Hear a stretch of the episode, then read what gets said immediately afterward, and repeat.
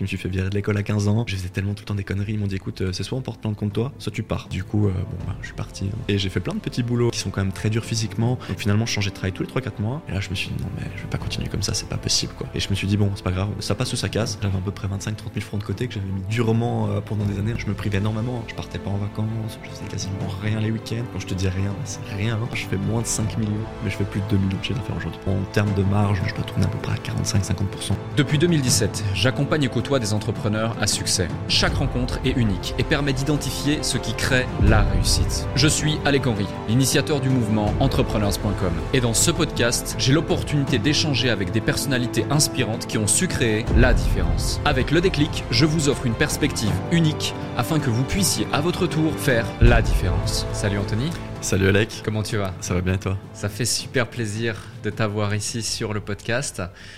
Euh, on vient tous les deux d'Avanche là en ce moment. euh, Enfin, Ouais, c'est super drôle c'est- vrai. incroyable. La première fois que je t'ai rencontré, c'était, je, je sais même pas te dire. Alors moi je sais, je m'en souviens, t'inquiète. C'était au Leader Top Fitness. Oui. à Juvisy, tu t'entraînais, puis on avait tapé la discute. On s'était super bien entendu, on avait un bon feeling les deux. Ouais. Après, je crois que t'étais encore employé à ce moment-là, moi aussi d'ailleurs. Et puis après, on s'est recroisés quand t'ouvrais ton entreprise, et puis bah moi aussi euh, à Avanche. Je me souviens du moment. Je me souviens même de l'endroit dans la salle où on a discuté. Ah, coach dans la salle et tout Ouais, ça, ouais, ouais. exactement. Moi aussi, tu faisais machine à PEX, je crois. Si je Exact, exact. Et euh, bon, tu l'as un petit peu plus fait que moi visiblement. Quelques années que j'y suis aussi euh, à la mais, mais du coup, euh, du coup, ouais, plus sérieusement, je, je, je sais même plus en quelle année c'était. Ça devait être en 2000. euh, 13, 2014, ouais. dans ces eaux-là, je Ouais, pense. je hein. pense, je pense par là. Exactement.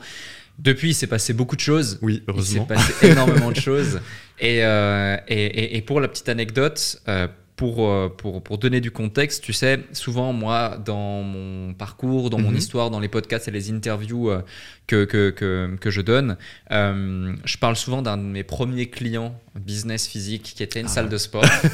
et en fait, c'est toi. Oui, c'est Du vrai. coup, c'est pour ça que je suis super content aujourd'hui de pouvoir te mettre en lumière comme il se doit, toi et ton parcours, euh, parce qu'il est vraiment fascinant.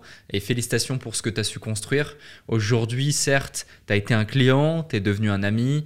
euh, on s'entend super bien parce qu'on a aussi bah, des valeurs qui sont communes, euh, une passion pour le business, l'entrepreneuriat, l'investissement qui est commune également. Je suis super content en plus là euh, que tu sois à Dubaï quelques jours. Je t'ai donné une liste comme ça Ouais, d'activités ouais. à faire. Bah, c'est bien que tu le mentionnes pour l'entrepreneuriat. En vrai, en fait, tu, tu fais partie aussi d'avoir animé ma passion parce que tu sais, honnêtement, quand j'ai ouvert ma première salle, moi, c'est mon objectif ultime. Mais je te parle ça quand j'étais gamin, tu sais, quand j'étais adolescent, je voulais absolument ouvrir une salle. Ouais. J'avais vu le business par abonnement, puis dans ma tête, je me suis dit, bon, bah, c'est cool, quoi. Tous les mois, t'encaisses de l'argent. C'est euh, c'est régulier. C'est pas comme une entreprise en chantier où tu dois faire des mandats. Des fois, tu sais pas si les gars vont te payer. Puis finalement, oui, il y a beaucoup d'argent en jeu, mais t'encaisses pas nécessairement beaucoup et tu peux aussi perdre beaucoup. Tandis qu'avec fitness, c'est très, très, très difficile de perdre de l'argent finalement. Tu Ouais. ne peux pas en gagner, mais tu vas difficilement en perdre. Tu vois ce que je veux dire Hmm. et euh, c'est vrai que bah, quand je vais mon fitness, c'est vraiment toi que- qui, qui a su me remotiver, on discute un petit peu les deux. Et euh, bah, tu m'as donné envie d'ouvrir d'autres, en fait, tout simplement. Parfait. Ben, on va en parler justement parce qu'aujourd'hui, effectivement, tu as un très beau parcours d'entrepreneur, d'investisseur également. Tu as plusieurs salles de sport Mhm. en Suisse. Elles cartonnent. Euh, on en parlait euh, tout à l'heure euh, en off. les seules raisons des désistements de tes salles de sport, en général, c'est parce qu'il y a trop de membres, justement. Alors, pas sur toutes. Pas sur toutes, pas, pas ouais. encore sur toutes. mais la première, ouais, c'est ouais. le problème principal, ouais. Ouais, justement. Et, et, et, et même, tu es occupé là à racheter des fitness Mhm. également, voir différentes choses pour continuer à développer. Et franchement, c'est beau. Donc, je suis super content de t'avoir de t'avoir ici. Ah, merci à toi pour l'invitation, surtout Alec. Je suis content d'être là avec toi. Parfait. Rentrons dans le vif du sujet. Pour celles et ceux qui ne te connaissent pas, Oui. qui es-tu? Alors, euh, bah, je m'appelle Anthony, j'ai 31 ans malheureusement déjà. le temps passe trop vite. Et euh, j'ai commencé l'entrepreneuriat à 25 ans. J'ai ouvert mon, mon premier club de sport. Euh, C'était très compliqué, je pense qu'on développera un petit peu plus après. 6 ans déjà. Ouais, 6 ans déjà, exactement. Euh, ensuite, j'ai ouvert une deuxième salle en commun avec trois autres investisseurs. J'ai vendu mes, mes parts là-bas, ça s'appelait Central Gym. C'est à Romont, petit coup de pub aussi. Par la suite, j'ai ouvert avec un associé aussi à Orbe, une petite ville en Suisse. Et puis, euh, j'ai fait d'autres petits projets où j'étais mandaté pour aider à ouvrir des clubs. Et puis là, récemment, j'ai rouvert un club sur. Enfin, j'ai rouvert. J'ai repris un club qui existe depuis 40 ans sur, euh, sur Neuchâtel, Hmm. euh, qui s'appelait à l'époque Visogym. Si vous habitez en Suisse, euh, ça vous parlera de toute façon si vous avez fait du fitness euh, dans la Suisse romande. Et, euh, et puis là, j'ouvre prochainement avec un associé aussi, qui est par contre qui est l'actionnaire majoritaire euh, sur ce nouveau type de business. C'est une chaîne, euh, une nouvelle chaîne qu'on est en train de mettre en place avec lui. Et on ouvre le premier de Montreux le 12 juin, normalement. Ok. Donc en plus dans des grandes villes, quoi, à chaque Oh, fois. Voilà. Non, alors moi, mon créneau principal pour l'usine Neuchâtel, Montreux, c'est quand même. Oui, mais ça va plutôt être dans des petites villes, tu vois, par exemple Ok. Orbe, village. En fait, moi, le but, veux, c'est que Hmm. quand je m'insère, quelqu'un puisse pas s'insérer derrière. Ok. Et euh, faut savoir qu'en ville, les fitness ont beaucoup ce problème-là. Même si t'as un club qui cartonne, quelqu'un peut arriver très rapidement derrière toi et pas forcément euh, te racler, mais même si tu prends 20% des clients, c'est quand même compliqué. Tu vois ce que je veux dire? Puis ouais, souvent, ouais. on a 1, 2, 3, 4. Et en ville de Lausanne, c'est typiquement ça. Quoi. Donc là, par exemple, même euh, à Neuchâtel, je suis à Saint-Blaise, en fait, je suis à l'entrée de la ville. Donc je suis pas directement à Neuchâtel. Je peux pomper un petit peu les gens de Neuchâtel, mais je visais principalement le jeu d'Autrive, Ah, tu m'avais Saint-Blaise. fait À visiter. l'entrée, ouais. euh, puis d'ailleurs, c'est super grand, t'as vu. C'est grand. voilà, donc grand, euh, bah, pour me présenter, je suis un entrepreneur qui ouvre plutôt des business physiques. Et, euh, et voilà, Puis je suis aussi dans, dans les cryptos quand même en tant qu'investisseur. Ouais. Plutôt bien positionné en crypto depuis un petit. J'ai eu la chance d'être euh, là au début, hein, en 2017, c'est sûr, et de faire beaucoup de rachats aussi en 2018 quand j'ai ouvert ma société et que ça marchait. C'est un des premiers trucs que j'ai fait, c'est racheter de la crypto, puis Dieu merci. Et, euh, et voilà, quoi, aujourd'hui on est là. Parfait. bah écoute, franchement, c'est top et tu le mets en avant. Euh, tu as plus des business physiques. On va Mhm. pouvoir rentrer dans, dans le détail, dans les entrailles euh, du, du- du business physique, Mhm. de comment ça évolue, des problématiques auxquelles tu as fait face, le recrutement, les Oui. concurrents, le marché. Oui, les reprises, les rachats, certains qui sont en faillite, le fait que justement tu puisses tirer profit et créer des opportunités au travers de tout ça derrière, parce qu'il faut savoir saisir les opportunités et, et, et sans forcément se réjouir du fait que ça va moins bien euh, à gauche, à droite. C'est plutôt euh, justement voir comment évolue le marché, puis savoir se positionner intelligemment pour euh, devenir plus fort. Et, et, ça, c'est super intéressant. Mais du coup, la première des choses que j'ai envie la première des questions que j'ai envie de te poser, c'est quel a été le déclic qui fait que tu es passé de ce coach euh, dans cette salle de sport euh, que j'ai rencontré en 2013, 2014, euh, peu importe, et que tu étais du coup, je crois, encore en, en formation à Tout ce moment-là?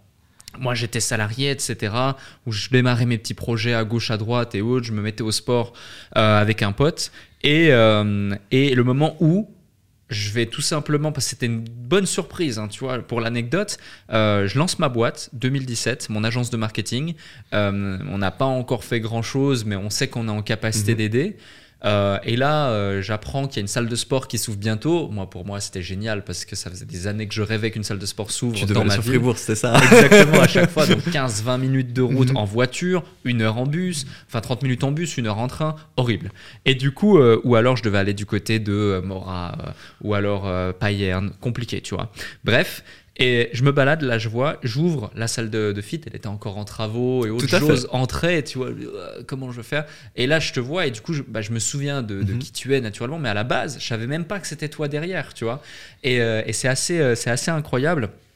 C'est assez incroyable cette histoire. Donc, qu'est-ce qui est, qu'est-ce quel a été le déclic? Qu'est-ce qui a fait que tu es passé de coach en salle de sport, en train de finir tes, tes- tes- tes études, ta formation euh, dans ce, dans ce métier-là pour devenir coach sportif, à je crée ma salle de fitness, alors qu'en plus, c'est un gros montant d'investissement d'ouvrir Ouais, une ouais, salle de c'est fitness. c'est- c'est compliqué pour démarrer euh, en tant que salle de sport. Et puis euh, maintenant, c'est encore pire qu'avant, donc j'ai bien fait de Ouais. faire ça avant.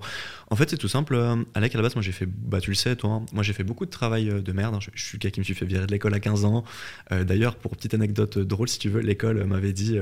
Euh, je faisais tellement tout le temps des conneries. Ils m'ont dit écoute, euh, c'est soit on porte plainte contre toi, soit tu pars parce que t'as pas euh, 10 ans, puis on peut pas te virer. Enfin, j'avais pas le nombre d'années. Puis du coup, euh, bon, bah, je suis parti. hein, c'était plus ça. Puis là, je me, suis retrouvé, je me suis retrouvé à 15 ans à l'école à bûcheron dans la forêt. Bon, j'ai compris que j'avais fait une connerie. hein. Ouais. Mais euh, voilà, fallait euh, quand même assumer maintenant. Et j'ai fait plein de petits boulots. euh, je veux pas dire de merde parce que c'est péjoratif pour les gens qui font ce type de travail, mais qui sont quand même très durs physiquement et qu'il faut tenir sur du long terme. Et ça, c'est pas facile en vrai. Hmm. Et euh, après, j'ai bossé pour des agences intérim, j'ai fait du montage de piscine, euh, j'ai fait destructeur en bâtiment, j'ai fait foreur. Donc, Ah quand ouais. je te dis euh, les métiers durs, j'en ai fait vraiment beaucoup. Après, je faisais ça à l'époque parce que j'étais jeune et ça payait. Tu vois, je veux dire, quand t'as 16-17 ans et on te donne 5000 balles direct. Bon, après, pour ceux qui nous écoutent, c'est en Suisse, hein, on n'est pas en France non plus. Ouais. Ben, euh, c'est tout de suite super intéressant, mais je me suis rendu compte que j'arrivais pas à tenir sur du long terme. Donc, et constamment. Donc, finalement, je changeais de travail tous les 3-4 mois. Alors, c'était une période, j'ai trouvé agréable. Qu'est-ce qui fait que tu tenais pas sur le long terme? Bah, parce que finalement, euh, le fond du problème, c'est que j'aimais pas mon travail. Donc, même si t'étais bien payé, quand t'aimes pas ton travail, c'est c'est dur. Et moi, je le vois tous les jours en étant dans un fitness, je rencontre des gens qui des fois gagnent très bien leur vie, mais euh, ils n'aiment pas leur travail. Et souvent, ces gens-là, ils tiennent 3, 4, 5 ans, puis ils finissent par bifurquer. Quoi. Ouais. D'ailleurs, j'ai un client qui gagne très bien sa vie, là, qui, a, qui a fini par devenir coach aussi, quitte à gagner trois fois moins bien sa vie. Ouais. Et du coup, bah, c'est le, le problème, la problématique, c'était ça. Donc en premier lieu, je me suis dit, il faut que je trouve quelque chose que j'aime, sur lequel je peux tourner sur du long terme. Le fait de bien gagner sa vie, ça viendra après. Et euh, là, bah, du coup, je me suis formé. J'ai fait une première formation euh, privée en fitness. Et euh, par la suite, j'ai commencé à travailler pour Let's Go. Puis par la suite, je me suis engagé dans le club que tu connaissais à- Fribourg, qui n'existe plus, qui a fait faillite récemment d'ailleurs, D'accord. Malheureusement. Et, euh, et voilà. Puis après, euh, pour le switch entrepreneur à employé, c'est tout simple. En fait, j'ai fait ma formation. Je me suis dit à la fin de ma formation, je vais visualiser la situation idéale. Et si, je n'y arrive pas, c'est à moi de mettre des actions en place. Et en fait, euh, la situation enfin, idéale, je me suis dit, dans le meilleur des cas, j'aurais fini ma formation.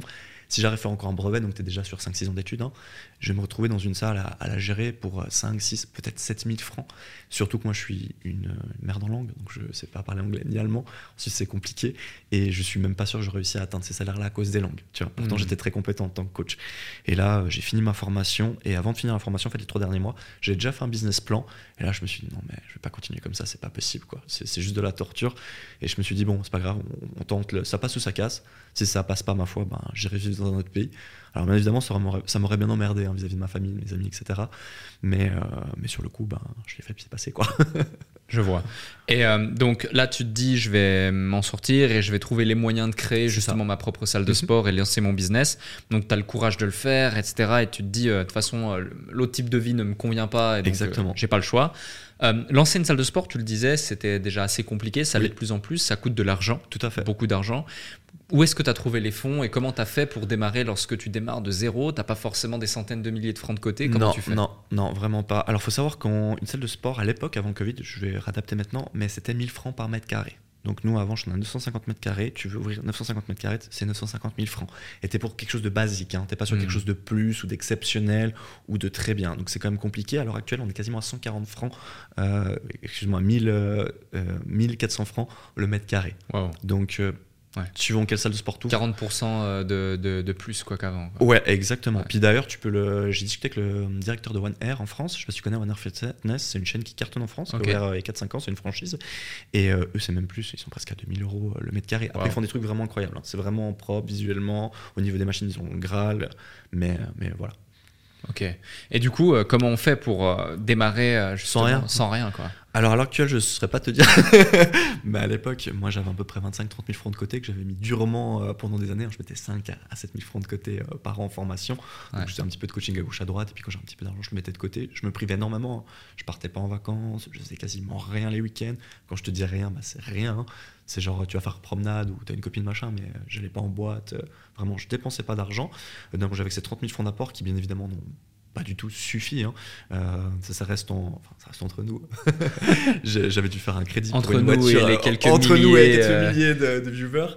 Euh, mais j'avais dû faire un crédit pour, euh, pour une voiture que, bien Mm. sûr, j'ai jamais acheté. et ça m'avait permis d'avoir à peu près 60 à 70 000 francs euh, de plus. Donc ça a permis d'allonger. Ouais, d'apport, exactement. Ouais. Après, euh, par exemple, on parlait de, de coût fini, c'est 950 000, mais c'est le coût final. C'est-à-dire qu'en fait, une bonne partie, tu peux le prendre en leasing ou étaler les paiements. Donc, c'est sa première solution. Moi, heureusement, comme j'étais déjà dans le milieu, j'avais déjà des contacts avec les fournisseurs de machines. J'ai pu euh, avoir un fournisseur de machines qui croyait en moi. Et comme j'avais un loyer très bas, qui était prendre- prêt à prendre des risques de ne pas être payé, entre guillemets, hein, pour, euh, pour me poser le parc machine. Donc là, j'ai pu déjà mettre 450 000 francs euh, en parc machine que, que j'ai pas posé de fonds, quasiment. J'avais posé 10% à l'époque. Donc. euh, 40 000 francs à peu près, je sais pas, c'est très raisonnable. Et puis, euh, et puis après, bah, j'ai fait beaucoup les travaux avec euh, mon papa. Mon papa était très bricoleur, mon petit frère est plâtrier, donc ils m'ont filé un bon coup de main, tu vois. Euh, par exemple, le parquet euh, que tu as vu dans la salle, on l'a tout posé nous-mêmes, on l'a fait à la main. euh, ça a duré des jours et des jours, mais, mais on l'a fait, quoi. Ouais. Euh, Il y a beaucoup de matériel aussi, on a essayé d'acheter en faillite, de trouver des opportunités. Par exemple, les miroirs, il faut savoir que c'est 1000 francs par mètre carré des miroirs. Ah, c'est cher les miroirs. Ouais, et dans Wow. une salle de fit, tu as vu qu'il y a beaucoup de miroirs. Ah ouais.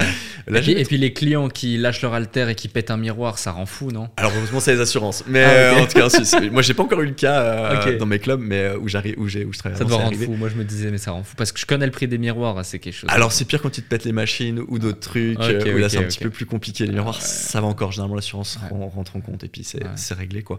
Et euh, par exemple les miroirs à l'époque, je les avais achetés pour euh, 100 francs dans une fight. Et j'avais genre, euh, je sais pas, 30 mètres carrés de miroir. Tu vois à la vente, euh, t'as 30 000 balles, quoi, en gros. Ouais, ouais, ouais. Même un petit peu plus, quoi. Donc tout de suite, tu as trouvé les astuces en fait. Tu as été Bah, débrouillard. t'as pas- J'étais t'as pas le obligé choix. en fait. t'as je, peux, je peux même te raconter une petite anecdote qui était assez drôle. Euh, J'étais avec. euh, J'ai un, de mes meilleurs amis qui est électricien aussi qui t'a donné un coup de main. Euh, tu vois, typiquement, c'est le genre de choses qu'on qu'on fait que j'ai pu aussi ouvrir. hein. Et mon ami me dit Ouais, Anto, faudrait peut-être une sono là, hein, au niveau du fit. Et je lui dis Ouais. Puis il me dit Ouais, ça coûte quand même entre 4 et 5 000 francs. Puis il me dit Ouais, t'as combien Puis j'ouvre mon porte-monnaie, je lui dis Bah, j'ai 100 balles. puis il s'était mort il dit tu te, fous de ma, tu te fous de ma gueule. Puis je dis Mais non. Puis euh, là, il y avait un pote à mon petit frère à côté, mon petit frère, puis mon père. Puis je dis Ouais, il y a personne qui a un home cinéma à la maison puis le pote à mon petit frère, ouais, moi j'ai un vieux home cinéma qui a 6 ans, je te le fais pour 100 balles. Je dis, bon, bah voilà, problème réglé. Et euh, d'ailleurs, pour euh, petite anecdote, on l'a changé l'année passée. Ok. Parce que comme il y avait de la résonance souviens, dans la elle, salle. elle était du côté où tu fais les abdos là. Exactement, ouais, exact, exactement. Mais après, finalement, tu vois, c'est un petit peu ridicule dit comme ça. Mais les gens, ça fait le travail, ils ont rien sûr. à foutre. Mais ils veulent des- du bon Tu matériel, veux juste euh, euh, de la musique, du son, et puis ça fonctionnait très bien. C'est ça. Tu sais que jamais je me suis dit c'est une sono de truc cinéma, jamais. Alors que j'ai été client dans ta salle et à de nombreuses reprises. Après, ça a passé aussi, tu sais, parce que comme la salle est grand hauteur, Ouais. c'est vraiment une halle industrielle, hein, pour Ouais, imager ça ouais. aux gens, il y a une résonance. Donc c'est vrai qu'en cinéma, finalement, ça s'intégrait parfaitement. Quoi. Et puis après, ça, c'est souvent des coûts aussi dans les salles où ils exagèrent. Les gars vont mettre des sonos à 20, 30 000 francs. Faut quand même penser qu'il y a un coût d'amortissement derrière. Quoi. Donc si tu dois changer ta sono dans 7 ans, tu as foutu 30 000 balles dedans. C'est un fitness, c'est pas une banque. Je sais Ouais. pas ce qui va réellement le rentabiliser, tu vois. Ouais, ouais, ouais. Donc c'est toutes ces petites choses-là, quoi. Et puis, euh, puis voilà, quoi. Après, par, par contre, faut savoir aussi que quand j'ai ouvert ma salle, je devais quasiment 170 000 francs ouverts. hein. Donc moi j'ai ouvert ma salle, euh, j'avais des trous ouverts de tous les côtés. D'ailleurs quand j'ai ouvert, j'avais même pas fini le parquet. J'ai plus d'argent pour. euh, il manquait des bouts de parquet dans un endroit de la salle. J'avais même plus d'ar- d'argent pour poser ça. Ce qui m'a sauvé aussi, c'est la prévente d'abonnement. J'ai Mhm. directement mis le site en place. Euh, Il y avait une forte demande dans la région, ça s'est senti tout de suite. Ouais, J'ai vendu entre 76 et une centaine d'abonnements directs. ouais. Et quand j'ai rouvert, c'est le recarton, donc j'en ai revendu une centaine direct. Et euh, du coup, j'avais énormément de cash dès le départ et j'ai pu renflouer tous les trous, réinvestir, etc. Puis en plus, c'était ça la problématique. C'est comme ça a directement bien marché. bah, moi, j'avais un trou vert et en plus, je devais réinvestir pour suivre la cadence si je voulais continuer de faire de la croissance, tu vois. Ouais, ouais, ouais. Donc, euh, c'était un petit peu compliqué à gérer la première année, mais la fin de la première année, c'était déjà bon, quoi. Je dirais après euh, huit semaines, euh, l'entreprise était stabilisée. Puis fin de la première année, on était bien, quoi. Magnifique, magnifique. Ouais, très rapidement, tu as eu un certain fond de roulement et puis. C'est euh, ça. Après, euh, ça c'était aussi possible parce que j'ai très bien géré mes charges et tout. Euh, avant de me dire euh, je me lance, ça passe ou ça casse, j'ai quand même fait mes calculs. Hein. Je n'ai pas fait ça avec un loyer à 50 ou 60 000 francs en me disant je vais ouvrir le fil de mes rêves, on verra bien. Non, j'avais quand même un business plan qui était solide. hmm. Et euh, moi, je, bah, tu le savais, j'ai repris en fait des locaux d'une entreprise euh, qui n'était pas encore en faillite, mais qui était en grosse difficulté financière, puis qui voulait à tout prix les remettre. Et eux, ils étaient là depuis 15 ou 20 ans. Donc en fait, le loyer était, repris le. était le bail, décorrélé de la valeur réelle du marché. ouais. Euh, la, la valeur de mon local, bah, je paye 4000 francs par mois, hein, je peux te le dire. hein. Il y a 1000 mètres carrés du coup. Et au prix actuel du marché, là, on sera en 18 et 19 000 francs. À Avanche, hein. Je ne Wow. parle pas en ville de Lausanne. Par mois. Euh, ouais, exactement. Plus les charges, etc. Et euh, là, dans le priori, dans le loyer, les charges inclus. Donc euh, il y a le chauffage inclus. Et en plus de ça, si tu veux, j'ai des bureaux en haut que j'utilise pas, que moi je sous-loue. Donc ça va venir amortir mon loyer. Donc au final, je me suis retrouvé avec un loyer en Suisse qui est misérable, tu vois, par rapport à un fitness. Cinq fois moins cher, quoi. Ouais, ouais, bah en plus avec le, location du bureau, même pas, tu vois, ça me faisait un loyer à 2000 balles. Donc euh, c'est ridicule. Moi j'avais mon ancien patron, euh, il payait, plus entre 18 et 25 000 francs pour donner une tranche, vais pas donner le, le coût exact. Et, le Hmm. et le locaux, euh, enfin les locaux étaient pas très très beaux par rapport à avant, je crois. Clairement, c'est incomparable. Ouais, incomparable. enfin, bah, tu as fréquenté deux. aussi, ouais, Ouais. exactement. Ayant Donc, vu les euh, deux, ouais. C'est incroyable parce qu'en fait, tu vois, finalement, tu as un, un gros objectif, Mhm. tu as énormément de problématiques pour ça, et c'est une succession, en fait, de, de solutions que tu vas venir trouver, créer, générer, qui te permet aujourd'hui d'en être là où tu en es, mais finalement, même déjà d'avoir juste créé ta salle et la lancer. Et c'est beau, c'est une belle euh, première leçon, justement. Je me pose aussi une question que je t'ai jamais posée. C'est, euh, moi je me souviens encore le moment où je pousse la porte de la salle qui est encore en travaux. Oui. Et puis il y a deux trois de tes potes qui sont là, qui sont en train d'essayer de faire les travaux et tout. Et je te rencontre et du coup bah eh, salut et tout machin. Donc toi tu démarres, moi je démarre finalement. Oui. Donc on parle plus ou moins le même langage Oui, et on ça. comprend vite qu'on est tous les deux euh, en mode euh, vas-y bah, on veut faire des trucs cool.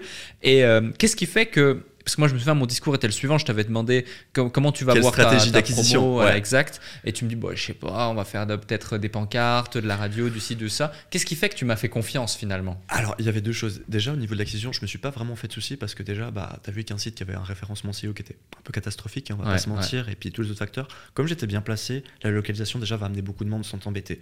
Et ça, je vois le, le trafic naturel, c'est quand même super important. Parce que si tu as une salle tout misé, tout misé sur ton marketing pour amener les gens, ça peut se faire, mais ça va être très compliqué, je trouve. Hmm. Et après, bah, quand on a parlé, en fait, euh, enfin, tu, tu m'as vraiment semblé directement t'y connaître. Et j'ai vraiment eu l'impression, quand on a fait une discussion, que tu étais la personne dont j'avais besoin à ce moment-là clé. Et du coup, c'était exactement le cas. Parce que moi, j'étais vraiment euh, décorrélé des réseaux sociaux. Tu sais, je m'en fichais un petit peu. D'ailleurs, c'est toujours un petit peu le cas. Challenge que ça a été pour te créer un, grou- un compte Ouais, ouais, le my business, etc. Ouais. Et puis toi, euh, puis toi, t'es arrivé, tu m'as directement dit comment faire et tout. Tu m'avais l'air euh, clair et sûr de toi. Je me suis dit bon, c'est bon, c'est le bon, c'est ce qu'il faut. Et d'ailleurs, après, on l'a fait. Les résultats étaient directement là, quoi. Donc c'était génial, quoi. Hmm. Et euh, en plus, c'était vraiment la bonne époque parce que typiquement Facebook, ça marcherait moins bien alors aujourd'hui à cause des coûts par clic, etc. Ouais. À l'époque, on était, je sais plus, du 11 centimes du coup par Ouais, clic. C'était incroyable. C'était ridicule, le- la visibilité, puis le retour sur investissement qu'on avait, c'était incroyable. Maintenant, c'est déjà un petit peu euh, plus plus compliqué. compliqué. même. ouais, les barrières à l'entrée sont Mhm. différentes, c'est clair. Et, euh, et, et justement, quand tu arrives dans un marché, euh, que autour de toi, pour que les gens comprennent, parce que euh, la ville dans laquelle tu t'es implémenté, c'est la ville dans laquelle moi j'ai grandi. Alors, ville, c'est un gros mot. Ouais, on parle d'un grand village. hein. un grand village, ouais, c'est ça. Bah, maintenant, ça fait quoi? 7005, 8000 habitants? Non, euh, t'es optimiste. Ah ouais? Non, à l'époque, on était à 4000 et quelques. euh, puis maintenant, aujourd'hui, on doit être à 5 ou 6. Après, il faut savoir que. Il faut Ouais, pas Je suis prendre. très optimiste. Moi, je me rends pas compte, c'est un quartier à Dubaï. C'est un immeuble à Euh, Dubaï. ouais, mais c'est ce que j'allais dire. C'est sûr que toi qui as beaucoup voyagé et tout, euh, c'est difficile de calculer le, le bassin Ouais. de population, d'avoir une vraie vision. Après, euh, en Suisse, la Suisse n'est pas très grande dans le sens, il y a un autre village à côté qui fait exactement le même bassin de population. Donc, tu as 5 ou 6 aussi. Tu as Exact. 3 4 autres petits villages, tu arrives encore à un autre même bassin de population. Et finalement, le bassin de population, t'es quand même assez important. Mais c'est pour ça que personne n'a ouvert de salle parce que c'était pas assez regroupé. Ouais, Et euh, du coup, ben, je pense qu'il y en a qui, qui estimaient qu'il y avait un rapport risque qui était élevé. Alors, c'est pour ça que les gens ouvrent souvent en ville, ce qui, est, ce qui était finalement une connerie. Quoi. C'est clair, c'est clair. Et justement, tu vois, moi je vois, pour que les gens aient du contexte, il y a cette fameuse ville dans laquelle tu as ouvert. À peut-être 10-15 minutes, il y avait un fitness. Oui. Euh, à Saint-Aubin, par exemple, je pense Oui. à lui. Euh, À, 15 Payerne, à on en 15 avait minutes, deux ou trois. Deux, trois. À Mora, il y en avait À Mora un. aussi là-bas. Tu vois, donc en fait, c'était vraiment euh, l'endroit L'angle mort. L'angle mort. ouais, vraiment l'angle mort. Et, et, et- et au fur et à mesure du temps, bah, tu as aussi euh, causé du tort, entre guillemets, euh, à ces différents acteurs, parce que bah, tu es arrivé dans cet angle mort, tout, le, tout ce bassin de population bah, qui n'avait pas le choix, en fait, finalement, d'aller chez eux, bah, Mhm. Sont venus chez toi parce que c'était beaucoup plus impratique. Deux, avantageux. Mhm. Euh, trois, bah, Donc, clairement. moins cher aussi au début. Moins cher au début. En plus, tu avais franchement euh, euh, bah, une, super, une super salle. hein. C'est une grande salle dans une usine avec un haut Mhm. plafond. Les machines sont top. T'es sympa. H24 ouvert en Oui. plus. Donc, tu vois, beaucoup d'avantages qui font que, bah, même moi, premier utilisateur et, et- et un des premiers clients Mhm. euh, de la salle, euh, j'étais heureux d'avoir cette solution. Euh, quels ont été bah, je sais qu'il y en a eu les différents euh, bâtons dans les roues que tu as pu avoir justement de, tes concurrents autour de toi qui ont fait que bah, c'était pas forcément euh, des plus agréables. Salut à vous tous qui êtes de plus en plus nombreux à écouter le déclic. Je tenais à prendre quelques instants pour vous en remercier personnellement. Grâce à votre soutien et votre écoute, nous connaissons une croissance fulgurante parmi les podcasts business en francophonie. Si aujourd'hui vous voulez améliorer votre karma, je vous invite à laisser un avis et 5 étoiles maintenant sur la plateforme de podcast sur laquelle vous écoutez cet épisode. Cela ne prend que quelques instants et ça aide énormément pour continuer de vous offrir des interviews de plus en plus inspirants avec des invités inédits. Je lis tous vos avis et ils représentent beaucoup pour moi. Maintenant, retour à l'épisode. Alors j'en ai beaucoup, je te garde le meilleur pour la fin. Mais euh, dans le cas de, de Avanche, si tu veux, mon concurrent, il se nourrissait principalement du, de Avanche, justement et de Don Didier, alors qu'il était euh, extradé à cette région-là. Et euh, du coup, forcément, quand j'ai ouvert, bah, les gens, ils avaient plus besoin de prendre la voiture, donc euh, le choix est vite fait. En plus, comme tu dis, la salle était plus grande, moins chère, mieux équipée. À côté de la gare. à côté de la gare, donc euh, c'est tous ces facteurs-là qui fait qu'au final, voilà. Après, bien sûr, ils ont raconté n'importe quoi. L'ancien patron, une fois, j'ai une maman qui était venue le matin, qui me disait que, en fait, euh, le patron là-bas lui racontait que je vendais de la coke, parce que c'était pas possible d'avoir des prix comme ça et un parc machine comme ça. Mais bien sûr, le gars était pas courant que j'avais un loyer qui était éclaté, et c'est ça qui me Mm. permettait de jouer sur ce genre de choses, tu vois. Et il y a eu ça, donc ils ont essayé un petit peu de salir la réputation. Je crois qu'ils ont à peu près tout fait. hein. Après, le, où ça a été le plus compliqué, enfin le plus compliqué, où vraiment un concurrent a tout essayé pour me, pour me flinguer, c'était à Orbe, si tu veux, parce qu'en fait, il y avait un gars qui était au centre-ville. Lui se déplaçait en bas du centre-ville. Le gars était très antipathique, la salle était mal gérée, petite. C'est pas pour faire dénigrement. hein. Si, par exemple, dans la salle de Mora, elle est très très bien, la salle de Mora. Tu j'ai pas dénigré, euh, c'est une super salle. Mais là, c'est vraiment pas le cas. C'est une des pires salles, je pense, en Suisse romande. C'est aussi pour ça que je voulais ouvrir là-bas. C'était une proie facile, on va dire ça comme ça. Et euh, lui, s'est déplacé en bas de la ville. Puis nous, on a rouvert avec un énorme fitness où il était avant, à côté. Hmm. Donc on a directement raclé toute sa clientèle, hein, ça s'est fait euh, aussi instant. Et en fait, euh, lui, il faut savoir qu'en Suisse, il y a beaucoup de procédés pour ouvrir une salle, notamment des mises à l'enquête, je pense qu'on en parlait un petit peu après. Ça, c'est des choses que les gens se rendent peut-être pas compte, ou des choses qu'on n'a pas en France ou à Dubaï. Ouais. Je dis, mais en France ou à Dubaï, je, je discute avec les gens, tu peux ouvrir très très vite rapidement. Là, je pense que si on s'y prend pour ouvrir une salle ici, dans deux mois, on est ouvert. Hmm. Euh, en Suisse, il y a des mises à l'enquête. Dans deux semaines, t'es ouvert. Voilà, tu vois, c'est ce que je dis. Euh, en Suisse, tu as des mises à l'enquête. J'ai fois juste pour une demande d'autorisation, tu es sur deux mois. Une demande d'autorisation. Tu n'as encore même pas fait euh, les- le procédé. hein. C'est juste la Ouais. demande d'autorisation. Il Ouais. faut savoir aussi qu'en Suisse, une commune peut simplement dire non, on ne veut pas de salle de sport. C'est réglé, il n'y a pas de salle de sport. hein. Tu vois C'est un petit peu euh, les bémols du business en Suisse, je dirais. Puis en fait, le concurrent, euh, quand j'ai lancé ma mise à l'enquête, donc la demande d'autorisation pour pouvoir exploiter une salle de sport, euh, bah, je devais changer d'affectation, c'est une banque. Donc je vais passer d'une banque à un fitness. hein. C'est deux affectations qui sont complètement différentes. Puis derrière un architecte, il y a les mises, les sorties de secours, il y a tout ce qui va avec les normes feu. C'est très compliqué en Suisse, ils sont chiants pour tout. Les normes lumière, vraiment des normes pour tout. Et lui, en fait, il payait les gens pour qu'ils aillent faire opposition. Donc je me suis retrouvé avec 34 ou 35 oppositions, je sais plus. Donc j'ai dû les lever une à une. Et euh, bon, j'ai pris l'avocat hein, ma foi, et euh, j'ai convaincu un petit peu les gens. Puis à la fin, la commune a compris qu'il y avait un conflit d'intérêt. Et euh, le gars, c'était tellement, je m'excuse du terme, mais euh, voilà, euh, qui en fait, si tu après, il a fait recours au tribunal fédéral. Ça, c'est l'étape d'après. Donc tu peux faire opposition. L'opposition, ça se lève. Faut, en fait, tu perds du temps parce qu'il faut la traiter. Ils vont regarder si elle est justifiée ou non. Dans le sens, il y a des gens qui faisaient opposition qui habitaient même pas la ville. Hmm. Donc tu vois, bon, la commune était là, bon. Et euh, le recours au tribunal fédéral, si tu veux, euh, le but c'est que toi vraiment tu dis que ça te plaît pas et tu veux le tribunal. Puis en fait, ça peut geler ton projet jusqu'à deux ans. Mais le problème c'est que pendant ces deux ans, faut payer le loyer, faut payer les machines, faut payer les employés et tu peux pas exploiter. Donc ça, ça peut vite ouais. être la mort d'une entreprise. Et en fait, euh, il a payé un gars qui habite à côté 5000 francs pour faire une opposition au tribunal fédéral. Et en fait, euh, moi j'ai pris un avocat si tu veux, puis l'opposition au tribunal fédéral, elle, euh, elle était basée sur les travaux. Donc en fait, ce que j'ai fait, c'est que j'ai mis à terme aux travaux et je les ai refaits après. euh, pas très légalement, enfin je les ai finis après, pas très légalement, 4 ou 5 semaines après. Puis du coup, comme euh, l'opposition était sur les travaux, bah, elle n'avait plus lieu d'être. Hmm. Mais euh, tu vois, ça c'est le genre de truc qui aurait pu, pu nous mettre à mal en vrai. euh. Mais bon, voilà, on a trouvé des solutions euh, comme d'habitude. Comme d'habitude, tu trouves les solutions et justement, typiquement, lorsque cette personne met tous ses bâtons entre Toute son tes- énergie, ouais, toute vraiment. son énergie, Mhm. vraiment tout ce focus, euh, est-ce que il y a un risque pour elle finalement? Est-ce qu'elle a dû payer quelque chose ou Alors en fait, non, là pas, parce qu'en fait, comme il a payé un gars qui était fort opposition, Ouais. ben, non, tu vois, c'est cette personne nous l'avoue après, hein, elle est devenue cliente au fit. D'accord, Le paradoxe de l'histoire. incroyable. Et euh, ouais, incroyable. Et puis euh, non, par contre, en fait, lui m'a attaqué après pour euh, concurrence déloyale. Je l'ai démonté au tribunal. Et puis là, par contre, il a dû me payer. ouais. Ok, d'accord. Ouais, c'est assez, euh, c'est assez extraordinaire. Et ça, c'est euh, la réalité. Quand, quand on t'entend parler, justement, on se rend compte que la réalité du terrain, la réalité du business, bah, c'est la jungle. Tout à fait. Et, euh, et il faut en avoir conscience. Et puis, bah, c'est que le meilleur gagne. Et ce, ce- ce- ce mindset, justement, de, de, de jungle, de battant, de ci, de ça, tu en avais conscience lorsque tu as lancé ton premier business ou pas du tout? Non, pas du tout. Mais après, euh, disons que j'étais pas non plus euh, illusoire dans le sens, je me disais pas, ah, j'ouvre une entreprise, ça va être tout rose et tout. J'avais conscience du travail que c'était, du volume de Mhm. travail que c'était au début, en tout cas, et que ça pouvait être une espèce de traversée du désert. En fait, moi, je trouve que c'est le- meilleur truc pour imaginer une entreprise, c'est une traversée du désert. Toi, t'es persuadé qu'il y a un oasis, tout le monde te dit que t'es con, et euh, peut-être qu'il y a un oasis, mais peut-être qu'il n'y a pas, ou peut-être qu'il faudra marcher 5 ans pour le trouver cet oasis, tu vois. Ouais. Et euh, là, c'est le meilleur exemple que je peux te citer, quoi. Donc, non. Après, tu sais, j'étais sportif, donc j'avais quand même. euh, Le bon mindset. Ouais, exactement. J'ai toujours été sportif. Je pense que ça, ça m'a beaucoup aidé sans que je m'en rende compte en vérité. Hmm, ouais. ouais, non, c'est clair. Euh, ensuite, du coup, donc tu as l'usine fitness à Avange qui Oui. euh, marche bien. Oui, Euh, et, et justement, après, tu te dis rapidement, je veux développer d'autres fitness. Exactement. Il y a Orb, euh, il y a. Saint-Blaise, Montreux normalement justement le 12 juin. Ouais. Et là, comme je t'ai dit avant, on devrait reprendre un club à Lausanne d'ici septembre-octobre. Ouais. Et pour la plupart des gens, on pourrait se dire, ah ouais, il évolue vite, il avance vite, etc.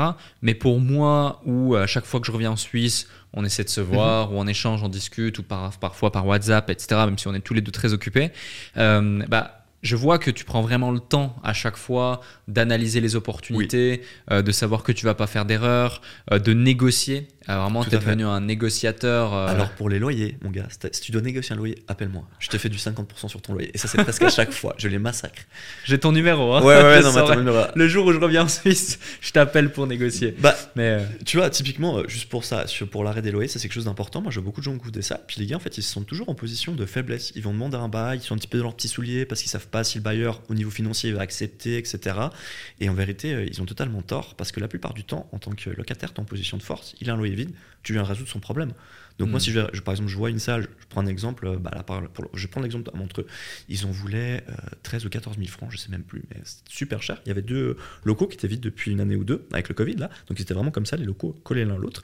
Et euh, moi, je leur ai dit, bah écoutez, on vous reprend les deux locaux. Euh, vous nous faites combien? Parce que moi, je vous prends les deux. Puis le gars, il a baissé son froc. Il m'a dit, je sais pas, 10 000 balles, par exemple, 14 000. Puis j'ai dit, ok. Puis maintenant, je vous prends un bail sur 5 ans. Il a rebaissé le prix. Ok. Puis si maintenant, je vous reprends un bail sur 10 ans. Tu vois Et puis euh, là, bah, forcément, il, il est obligé de baisser euh, le prix. Puis moi, j'ai fait une offre bien plus basse. Au début, je fais une offre à 6000 francs, qui était ridicule. hein, je Wow. exprès. Et euh, pour finir, on a statué à 6000, euh, excuse-moi, 6000, euh, 7003 ou 7006 avec les charges.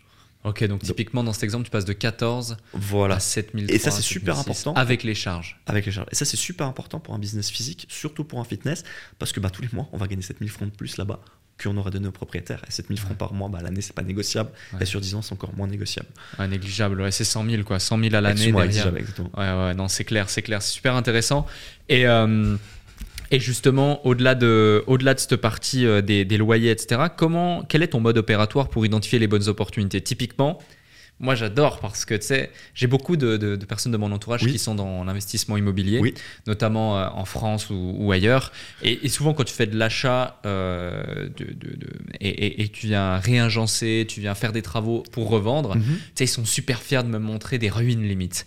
Et de Oui. me dire, regarde, là, t'as le plafond qui est en train de s'é- s'écrouler. Là, t'as ça, là, t'as ça. Et, et- et lorsque tu m'as fait visiter euh, le fitness à Neuchâtel, Mhm. alors c'était pas du tout en train de s'écrouler, mais ce que je veux dire, c'est qu'on ressentait le fait que c'était une vieille salle, que ça faisait longtemps que la personne était là et qu'elle avait Mhm. un petit peu négligé certains endroits, notamment, je pense, euh, à une partie des vestiaires où tu avais les jacuzzis qui étaient plus utilisés depuis un Oui, certain oui. temps, euh, euh, une grande partie du, du local qui était complètement abandonné, qui était utilisé en stockage, Oui. plein de choses comme ça. Et clairement, tu, tu vois ici que ben, toi, tu identifies tout de suite les opportunités euh, et que tu et que arrives à te visualiser, tu arrives à te projeter. Mais comment tu fais pour trouver ces bonnes opportunités? C'est quoi ton mode opératoire au final? Alors- et, surtout, on peut raconter aussi l'histoire de Neuchâtel parce que je sais que ça a été des mois et des mois de- d'échanges et de négociations. Alors, quand tu dis opportunité, est-ce que tu veux une, que je te développe une opportunité dans le sens sur un chat d'entreprise ou sur une création d'entreprise? C'est quand même différent, c'est deux types d'opportunités différents. Ouais, c'est clair. Bah là, en l'occurrence, c'est plus du rachat. hein. Pour, pour du rachat, en fait, bah, c'est tout simple. Faut faire quand même un calcul de bassin de population, une analyse concurrentielle, quand même regarder quel concurrent t'as. Euh, dans le cas euh, du Viso Assemblaise, en fait, c'est tout simple. C'était un club qui a cartonné. C'était le premier fitness sur le canton de Neuchâtel. Il a cartonné pendant des années, des années. La seule raison, puis d'ailleurs, il, marche, euh, il marchait presque encore, hein, quand, euh, alors que le fitness était en roue libre depuis des années. hein. Il n'y avait aucune gestion depuis des années, des années, et il tournait encore. Donc bon, quand tu viens à faire une entreprise où il y a zéro gestion et que l'entreprise tourne encore, t'es là, bon, il y a quelque chose à faire déjà. Dans ce cas de figure, bah, il y avait de nouveau le loyer. Là-bas, on peut le dire, j'ai un loyer de 9000 francs pour 2500 mètres carrés avec une cinquantaine de places de parc. Je pense que tu peux te lever tôt, tôt, tôt, tôt, tôt le matin pour trouver ça. Ça n'existe plus.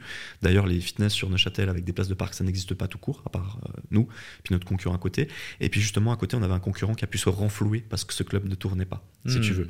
Euh, donc c'est tous ces aspects-là qui m'ont qui ont fait que je, je venais.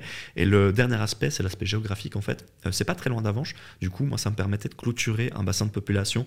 Euh, toi qui connais un petit peu la suite, c'est tout ce qui est cul de refin, tout le tour du lac. Hmm. Bah, du coup, avant, c'est des clients qui hésitaient avec un concurrent à Avanches. Puis maintenant, bah, ils sont là. Mais si on passe sur Neuchâtel, pourquoi on irait chez le concurrent? On habite là. Quand on est là, on peut aller à Avanches. Et quand on va sur Neuchâtel, on peut aller sur le club Bassin Blaise. Ouais. Et euh, ça, c'est quelque chose qui marche très fort en ce moment. Enfin, que qu'on voit avec les clubs qui, qui, qui permettent de bien renflouer la société. Et euh, c'est tous ces, tous ces aspects-là, quoi. Hmm, donc, tu as mutualisé tes clubs, c'est-à-dire que si j'ai un abonnement pour avant, je peux Ouais. aussi aller là-bas? Alors en fait, euh, bah, ça- toi ça je te l'ai pas expliqué, moi ça fait une année euh, là que j'ai développé un système, je suis le seul en Suisse à l'avoir. En fait, si tu veux, avec une carte une empreinte, tu accès à tous les clubs. C'est-à-dire que dès que j'ouvre un club maintenant, avec ton empreinte, tu peux aller là-bas, tu te scannes, ça marche directement. En fait, j'ai fait un truc centralisé. Et toi, tu connais peut-être en Suisse euh, la chaîne Non-Stop Gym. Ouais. C'est une très grande chaîne de fitness. J'adore leurs produits. C'est un low cost. Et en fait, ils ont un concept un petit peu comme nous, 24-24, avec Matrix, machin. Et eux, par exemple, c'est euh, ça, mais en plus chiant. Ça veut dire, j'ai regardé ce qu'ils font eux. Euh, eux, oui, tu as une empreinte, mais chaque euh, club, tu dois avoir un code. Hmm. Et le code, si tu te renseignes pas à l'avance et tout. Donc ça veut dire si tu bouges finalement même dans un autre club à Lausanne, ça risque d'être compliqué de rentrer Ouais. s'il n'y a pas du personnel à la réception. Tu vois. Ah. Et moi, c'est ce que je voulais pas, c'est peut-être me faire un créer petit de la friction. ouais. Voilà, je voulais peut-être pas m'embêter, enfin, je voulais pas, euh, comment dire, euh, euh, je préfère me faire un petit peu plus chier sur le court terme, puis que sur le long terme, ça soit plus viable, que faire un, un système plus simple sur du court terme, mais que sur du long terme, ça devienne invivable. Tu vois. Hmm. Et après, avant, on a parlé de la croissance. Euh, non, moi, je trouve que je vais plutôt lentement au niveau de ma croissance, mais je fais toujours une croissance quand même assez mesurée. Et après, il y a aussi le bémol qu'on a quand même eu, on a perdu quand même deux ans avec le Covid. hein. Je pouvais Ouais, c'est clair. Il n'y aurait pas eu le Covid, j'aurais en tout cas deux ou trois clubs de plus, hein, ça je te le dis. Ouais. Bah, on va parler après du Covid justement parce que business physique, salle de sport, Covid, beaucoup malheureusement bah, l'ont très mal vécu Oui. et ont dû déposer le bilan, voire euh, voilà, c'était c'était très complexe, voire tout perdre. Euh, un point important aussi à évoquer, c'est quand tu as un business et que tu l'ouvres H24, Oui. euh, surtout un fitness, Mhm. euh, Bon, il y a des caméras, certes, Oui. mais euh, comment tu fais pour te, comment dirais-je, te protéger d'un comportement qui serait pas forcément approprié par certains membres? Est-ce que tu as eu des fois des cas de vandalisme ou des choses comme ça? C'est une des Alors premières. oui, des, des petites choses. Après oui, il y a aussi des petites choses qui sont pas méchantes. Je prends un exemple, t'as peut-être le client qui va bidouiller pour essayer de tirer un quart d'air pour mettre sa musique. Tu vois, c'est en rien méchant, c'est un petit peu chiant pour nous, mais c'est en rien méchant. Ça, c'est des, choses qui arrivent régulièrement. faut juste l'accepter, le prendre en compte, puis peut-être regarder si on peut mettre des solutions pour que ça n'arrive plus, simplement. Euh, ensuite, on n'a jamais eu de gros cas de vandalistes, mais euh, moi, dans tous les cas, je préfère quand même donner l'accès à 99% de mes clients et pas euh, taper sur les doigts parce qu'il y a un client ou même pas 1% qui fait des, conneries. Alors bien sûr, des fois, on est obligé de le faire, mais la plupart du temps, c'est pas grave, je le prends en compte et puis fini. Est comme dans un pays aussi qui est relativement bien la Suisse, t'as beaucoup d'assurance, de procédés juridiques pour te protéger s'il y a quoi que ce soit. hmm. Donc je pense pas que ça soit un gros problème. D'ailleurs, la, la preuve, c'est Non-Stop qui est 24 h sur 24 euh, à Lausanne, à Genève, etc. Je pense qu'ils ont plus de problèmes que nous, ils continuent dans ce format-là, c'est qui c'est qu'il y a ses raisons. Quoi. Ouais, complètement, complètement. Euh, un autre sujet aussi, il faut savoir que le business des salles de sport, il est basé sur le fait qu'ils qu'ils ont conscience, qu'ils savent Oui. que euh, les gens vont prendre des abonnements mais pas venir. Alors ça, c'est vrai, pas vrai. Ça dépend euh, les villes. En France, c'est vrai euh, que ça fonctionne comme ça. Euh, parce que par exemple, en France, on va compter 4 à 5 clients par mètre carré. Et en vérité, si ces 4 ou 5 clients par mètre carré viennent, c'est impossible que tu tiennes même déjà deux. En Ouais. Suisse, on calcule autrement. On calcule un client par mètre carré. Un client par mètre carré, on peut... euh, normalement, la salle, bien sûr, va être un petit peu saturée. Mais c'est plus ou moins jouable. Alors bien sûr, des fitness qui respectent pas ça. hein. Euh, typiquement, les locaux, souvent ils s'en foutent, comme ils baissent le prix, ben forcément pour leur rentabilité, ils vont arriver à deux ou trois clients. Et c'est là que ça pose problème et que tu as des salles blindées. Hmm. Donc, euh, donc voilà quoi. Ok, je vois. Et en termes de pourcentage, euh, Ah, qui- alors j'ai par exemple sur Orange, je peux te le dire, j'ai à peu près 25% des gens qui viennent pas. Donc tu vois, c'est assez raisonnable. En fait, c'est pas qu'ils viennent pas, c'est juste des gens par exemple qui vont se dire Ah, moi ce dimanche, peut-être une fois par mois, je vais découvrir le dimanche, je m'en fous, je paye un abo.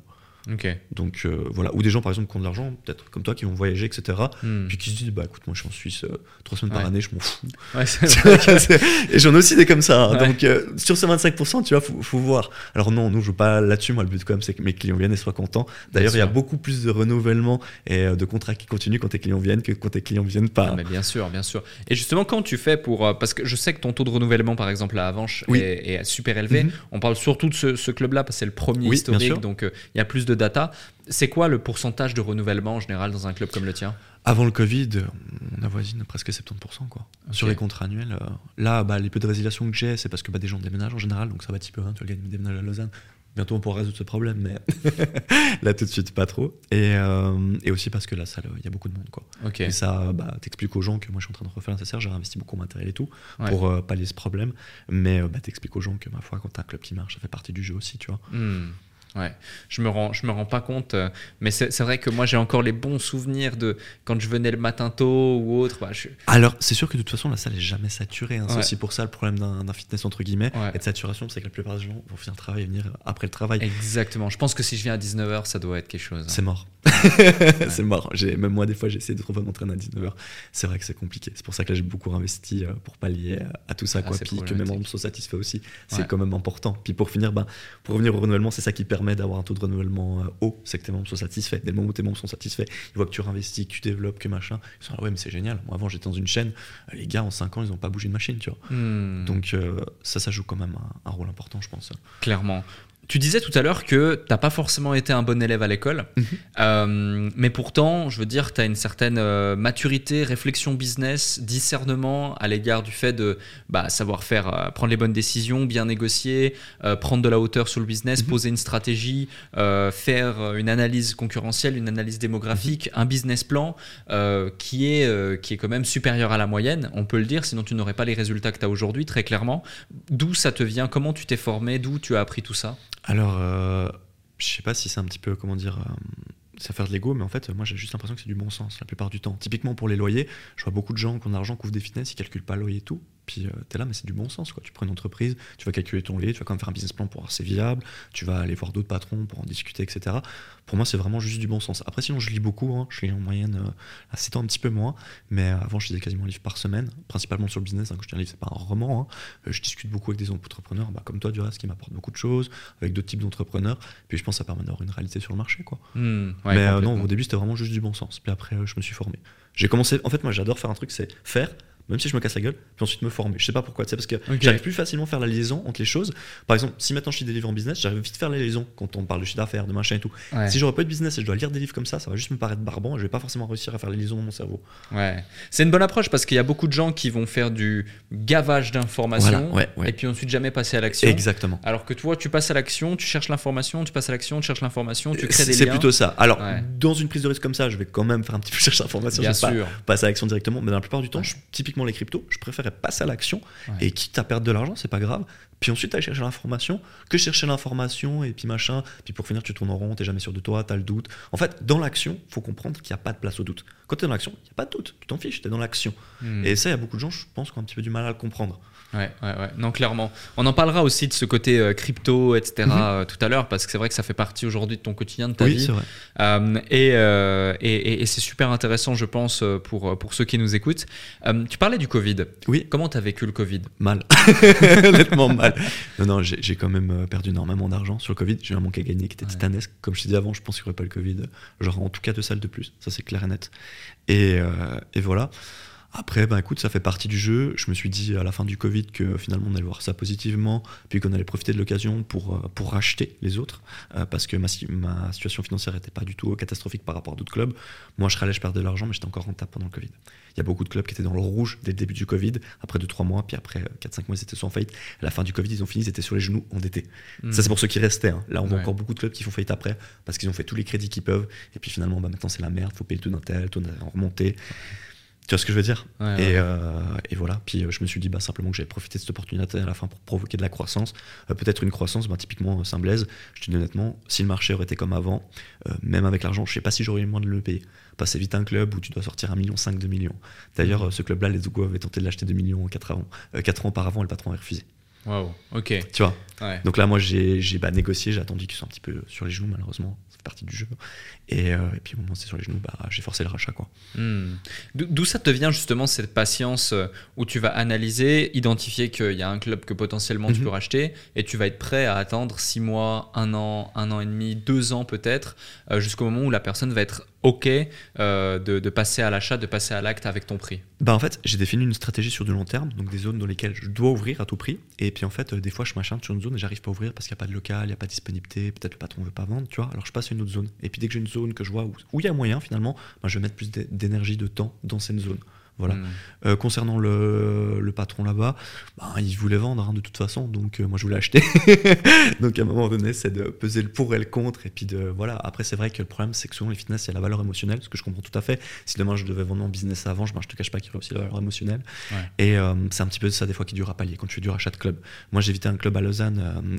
Euh, à la place de Sud Saint-Blaise qu'on voulait racheter avec mon associé d'Orbe. Et puis euh, la problématique, si tu veux, c'est que le, gars, il en voulait un prix démensurel. Puis il était vraiment sur les genoux. Je dis les genoux, je suis gentil, il n'y même plus le tronc là. Il lui restait 50 clients. euh, le club était endetté de tous les côtés. Moi, j'avais contacté que sa régie, ils attendaient pour le foot dehors, hein, littéralement. Ils attendaient qu'il paye pas un mois pour le dégager. Et euh, le gars, euh, il voulait encore 200 000 balles pour, Ah ouais. pour ça, bah, c'était un trou béant à argent. En plus, ça allait coûter le coût de réinvestissement, etc. Le seul truc qui était intéressant, si tu veux, là-bas, Alec, c'était le prix du loyer de nouveau, qui était Mm. euh, aberrant, parce que le gars était là-bas depuis 40 ans. Donc, je crois qu'il payait 5000 balles pour un truc qui valait au, au jour d'aujourd'hui une 40 000 francs, quoi. Et, euh, et puis finalement, lui, par exemple, il n'a pas voulu nous vendre, il a voulu faire la prise de tête. Alors pour finir, moi, je lui ai proposé 80 000 francs, mais c'était par politesse pour qu'il dégage et qu'on fasse ça proprement, tu vois. Il n'a pas voulu. Et il s'est retrouvé avec la machine sur le parking et la régie l'a viré. Hmm. Donc le problématique, c'est que tu peux aussi tomber euh, sur ce type de personnes. Et puis, euh, je vais pas faire des généralités, mais en tout cas, l'ancienne génération de patrons de finance, c'est pas tous le cas, bien sûr. Il y a des gens qui sont très intelligents, mais il y a beaucoup, c'est des bobets. Ils ont juste été là au bon moment, les belles années, ils ont rien fait pendant 20-30 ans. Ça a cartonné pendant 20-30 ans. Et dès le moment où il a fallu faire une remise en question, un développement, tu vois ce que je veux dire? C'était fini. C'était fini. Ouais. Et c'est ce qui est arrivé dans les années 2000 déjà. Il y a eu un coup d'accélération sur le marché du fitness. 2010, 2013 encore pire.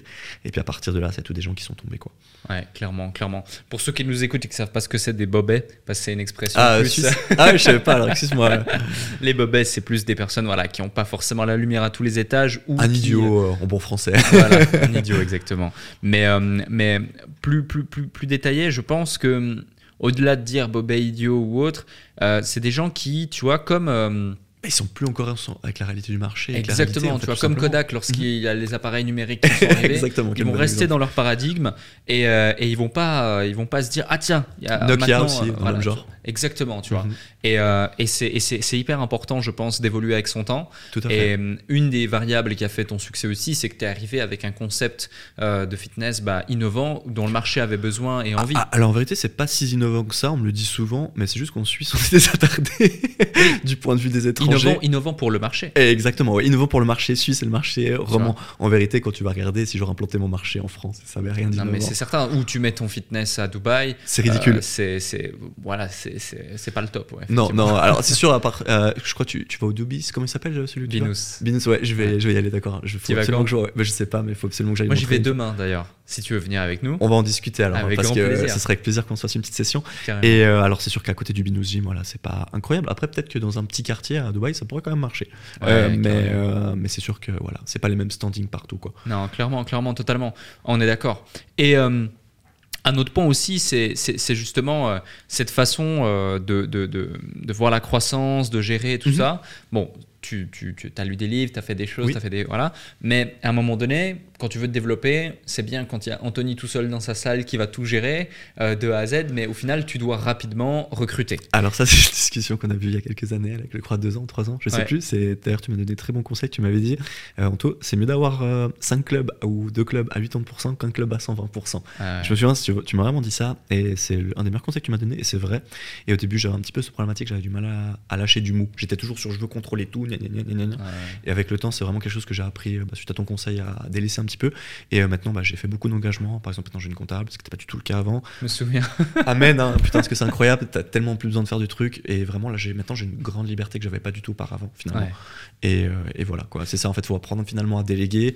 Le recrutement, c'est pas toujours évident. C'est vrai, hein, j'ai eu deux, trois soucis avec des employés. Ça fait partie du jeu. Raconte-nous quelques anecdotes justement parce que tu vois, pour donner du contexte, et c'est ça qui est beau, Mhm. à la base rien ne te prédestinait à entreprendre, euh, tu étais loin d'être le meilleur à l'école, euh, on t'a jamais appris ni à entreprendre, ni à recruter, ni à gérer une boîte, ni à quoi que ce soit, mais grâce justement à ta volonté, au fait d'apprendre sur le terrain, au fait de te renseigner, au fait d'être bien entouré, bah, tu as pu mettre en place les choses. Et puis le recrutement, c'est un des trucs, une des plus grosses douleurs de la plupart des entrepreneurs. Ah que- non, mais je commence à le comprendre. Tu sais, j'étais Ouais. épargné par ça. parce que J'ai eu, euh, alors oui, j'ai eu un ou deux mauvais employés dès le départ, mais j'ai aussi eu un ou deux bons employés dès le départ, Ouais. qui, qui quand même été très agréable. hein. Ah, ouais.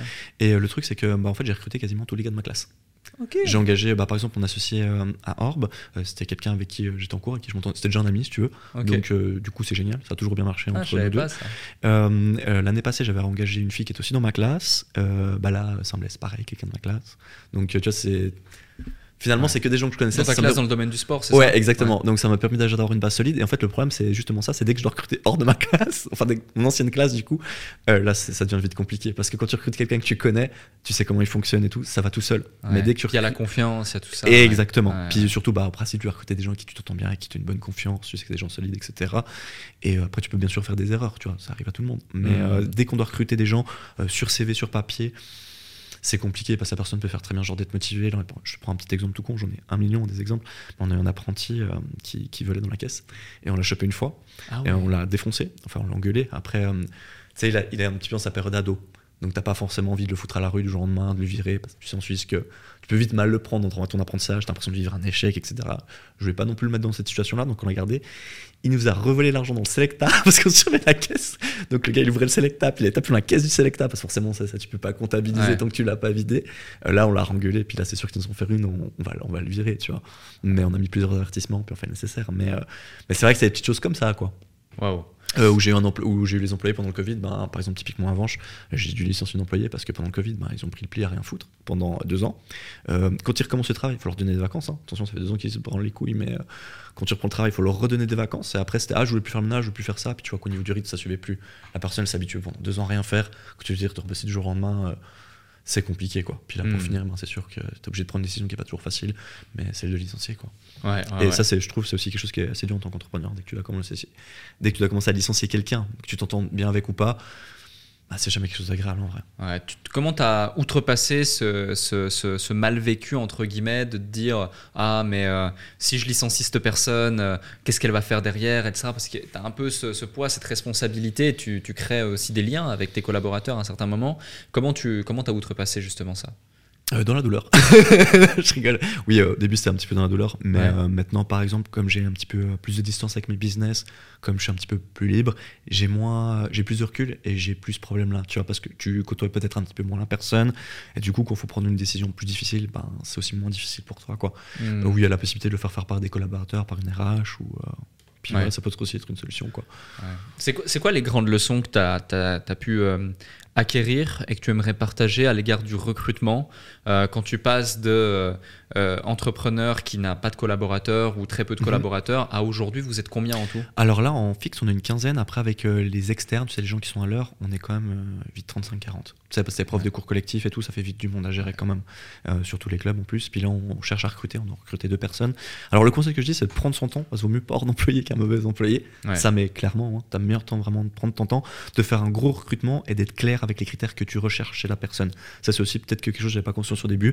Tu as ton à recruter, tu dis, ah voilà, il me faut un prof de fit, je recrute ça, il me faut un prof de fit qui fait sa musculation des cours, et t'as pas une idée claire. Tandis que là, je vais te dire, bah, par exemple, moi, je veux quelqu'un qui a l'initiative, je veux quelqu'un qui soit capable de gérer ça, euh, je veux quelqu'un euh, qui a une bonne relation avec les équipes, qui soit plutôt posé, calme.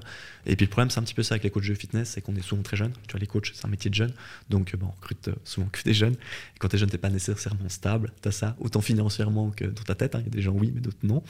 Et puis, euh, bah, tu sais pas combien de temps ils vont rester. Surtout, t'as ça, t'as tous les facteurs encore externes. Peut-être la personne va avoir une famille, peut-être qu'il va déménager, tu vois. Hmm. Et, euh, et ça, c'est c'est vrai que c'est pas facile euh, dans le milieu du fitness, en tout cas, je trouve. Ouais, ouais non, c'est clair. Euh, un autre sujet, aujourd'hui, en termes de chiffre d'affaires global déployé sur les différents fitness, sur tes fitness, Alors, euh, quoi Comme j'ai comme des concurrents qui vont sûrement regarder le podcast, j'ai regardé d'ailleurs euh, le dernier podcast qu'on a fait ensemble, j'avais un deux mauvais commentaires, c'était justement le concurrent que je t'avais dit. Ah fait ouais. Ils sont là, Oui, t'inquiète. une ils- super interview, c'est juste. Ouais, De, le- le- de bûcheron à, Ouais, à ex- millionnaire avec les salles de sport. c'est ça. Alors, euh, pour te donner du tranche, je fais moins de 5 millions, mais je fais plus de 2 millions de chiffre d'affaires aujourd'hui. Ok.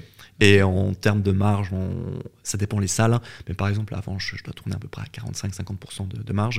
Et euh, sur les autres salles, je suis en moyenne à 30%. Ok, ce qui est, ce qui est super intéressant. Aujourd'hui, ça se valorise plutôt bien, une salle de sport qui fonctionne aussi bien que les tiennes? Oui, euh, alors à la vente, en fait, euh, ça c'est le type de commerce. Euh, si ton business ne marche pas, à la vente, le palier de porte ne sera pas pris en compte, donc tous tes investissements que tu as fait. Par contre, si ta salle marche, ça va être l'inverse, ça va être pris en compte. Donc oui, aujourd'hui, par exemple, la Vanche, je pense que euh, 1,5 million, ça partirait relativement facilement parce que tu vas récupérer ton bénéfice en deux ans. Hmm, Tu vois, donc Ouais. Ah non, c'est clair, c'est vrai que c'est des business super intéressants. Sans rentrer dans les détails, euh, euh, on a Mhm. l'opportunité d'échanger, de discuter et je peux, je peux témoigner que ça marche, ça marche plutôt bien, mais finalement, c'est même pas euh, étonnant ou réjouissant. C'est pas non plus, tu sais, euh, le fitness, c'est pas non plus le business qui, qui paye le plus, vraiment loin de là. hein. C'est une industrie qui est com- très compliquée. Ouais. Faut, pour ceux qui nous écoutent, il faut savoir qu'en Suisse, on est le, le pays qui a le plus de fitness au mètre carré sur garde. Donc c'est le pays le plus concurrentiel. En Suisse, c'est impossible de faire 10 minutes sans avoir un fitness. Tu peux aller en Valais au Jura, peut-être en de la montagne, oui, mais même là, tu sais ce que je veux Mhm. dire Tandis que quand tu vas en France, en France, c'est un marché qui est déjà compliqué, mais en vérité, t'as vite des 20-30 minutes sans qu'il y ait Ouais. de salle de sport. En Suisse, ça n'existe plus, ça. Généralement, t'en as même 2 ou 3 à 10 minutes, tu vois. incroyable, ça, ça paraîtrait pas, tu vois. comme Ouais, ça. ouais, ouais, alors euh, oui, la Suisse, c'est le pays qui a le plus de fitness euh, par habitant. Ok, ok, ok. Et, euh, et, et- et justement, moi, la question que j'ai envie de te poser, c'est qu'aujourd'hui, du coup, voilà, les gens de ton entourage, Mhm. comment est-ce que ça a évolué, euh, voyant justement ton succès, voyant euh, tout ça, parce que moi, je le vois. euh, on vient de la campagne, toi, toi et moi. c'est vrai. Et, et- et dans la campagne, les gens de, de mon entourage d'avant, moi déjà que j'étais pas très populaire, j'avais pas beaucoup d'amis. Mhm. Euh, bah, là, j'en ai euh, encore moins, voire aucun finalement, qui vient de mon ancienne vie. Euh, et, euh, et pour la plupart, je suis un ovni, ils comprennent pas ce que je fais. euh, ou Ouais, alors il y a ils des critiques croire que négatives, parce qu'ils ils j'exagère. comprennent pas ta réalité ou ils sont pas en, en lien avec ta réalité. Ouais. C'est ça, c'est ça. Où je raconterais mon quotidien, ils n'y croiraient pas, ou ils se diraient. Tout à fait, tout à fait, ouais. C'est c'est- Exactement, c'est vrai. Et du coup, comment déjà, est-ce que tu as vécu la même chose Oui, et, et comment tu l'as vécu? Ben, je pense que tu le moment avant, il y a la vie d'avant et la vie d'après. C'est vraiment ça. Après, moi, je suis plutôt quelqu'un de discret. Donc, il y a des gens que je connaissais, par exemple, un petit peu plus de distance, qui n'ont pas changé ou pas trop changé leur image envers moi. Je dirais globalement, bah, mes parents, bien sûr, ma famille, sont très fiers. hein. Il n'y a, pas- y a pas à débattre là-dessus. Et mes amis, malheureusement, euh, il m'en reste pas beaucoup. Il m'en reste un ou deux, quand même, qui sont quand même compréhensifs, avec qui on passe encore de bonnes soirées et tout.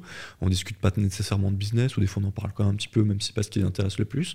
Il me reste quand même quelques-uns, mais c'est vrai que la plupart. euh, m'ont tourné le dos, soit parce qu'ils comprennent pas, soit parce que je sors pas, tu vois, c'est aussi des choses, je sors pas me bourrer la gueule tous les week-ends, ça m'intéresse pas. Et euh, bah, il y en a qui font encore ça à 30 ans, hein, tant mieux, si ça, les rend heureux, euh, je leur souhaite, hein. mais moi c'est pas mon cas, et puis c'est vrai que tu as une dissonance de ce côté-là. Aussi, même niveau discussion, tu vois, euh, alors c'est pas toujours le cas, hein. il y a des, comment tu dis, des, gens qui sont qui sont employés et qui j'ai des discussions qui sont très intéressantes, hein. mais euh, la plupart de mes potes, malheureusement, plus trop, quoi. Ça, t'as vraiment, euh, où t'as plus les mêmes, finalement, les mêmes centres d'intérêt, quoi. Ouais. Quand t'es gamin, t'aimes bien les jeux vidéo, tu joues aux jeux vidéo, tu vas être là-dessus. Quand tu grandis un peu, tu commences à faire de l'entrepreneuriat et tout, ben, tu vois, tu- moi, ce qui va, ce qui va m'intéresser comme discussion, typiquement l'investissement, comment ouvrir une boîte, etc. Et c'est des choses que tu vas pas du tout discuter avec eux, où ils vont te traiter de mongol parce qu'ils croient pas au bitcoin, et que les salles de sport c'est risqué, que tu, tu vois ce que je veux dire? Tout est risqué Ouais. finalement, mais euh, voilà, c'est ça. T'as plus les mêmes centres d'intérêt, puis ça crée un peu cette rupture. Après, je pense l'argent l'accentue aussi, le rythme de vue, le rythme de vie ou comment tu dis, euh, le lifestyle, faut encore plus la détruire. Hmm. Puis voilà, là, t'auras auras le créneau, quoi. Ouais, ouais, non, clairement. Clairement, je comprends tout à fait. Et euh, tu parlais de Bitcoin tout Mhm. à l'heure. Je sais que la crypto-monnaie, ça fait aussi partie intégrante aujourd'hui Oui. de ton quotidien, de ta vie. Je pense que quand, quand je pense à toi, je vois trois choses. Le sport, le- les salles de fitness, Ouais, le business donc, et puis les crypto-monnaies. ouais, c'est tout à fait. Ça me représente bien.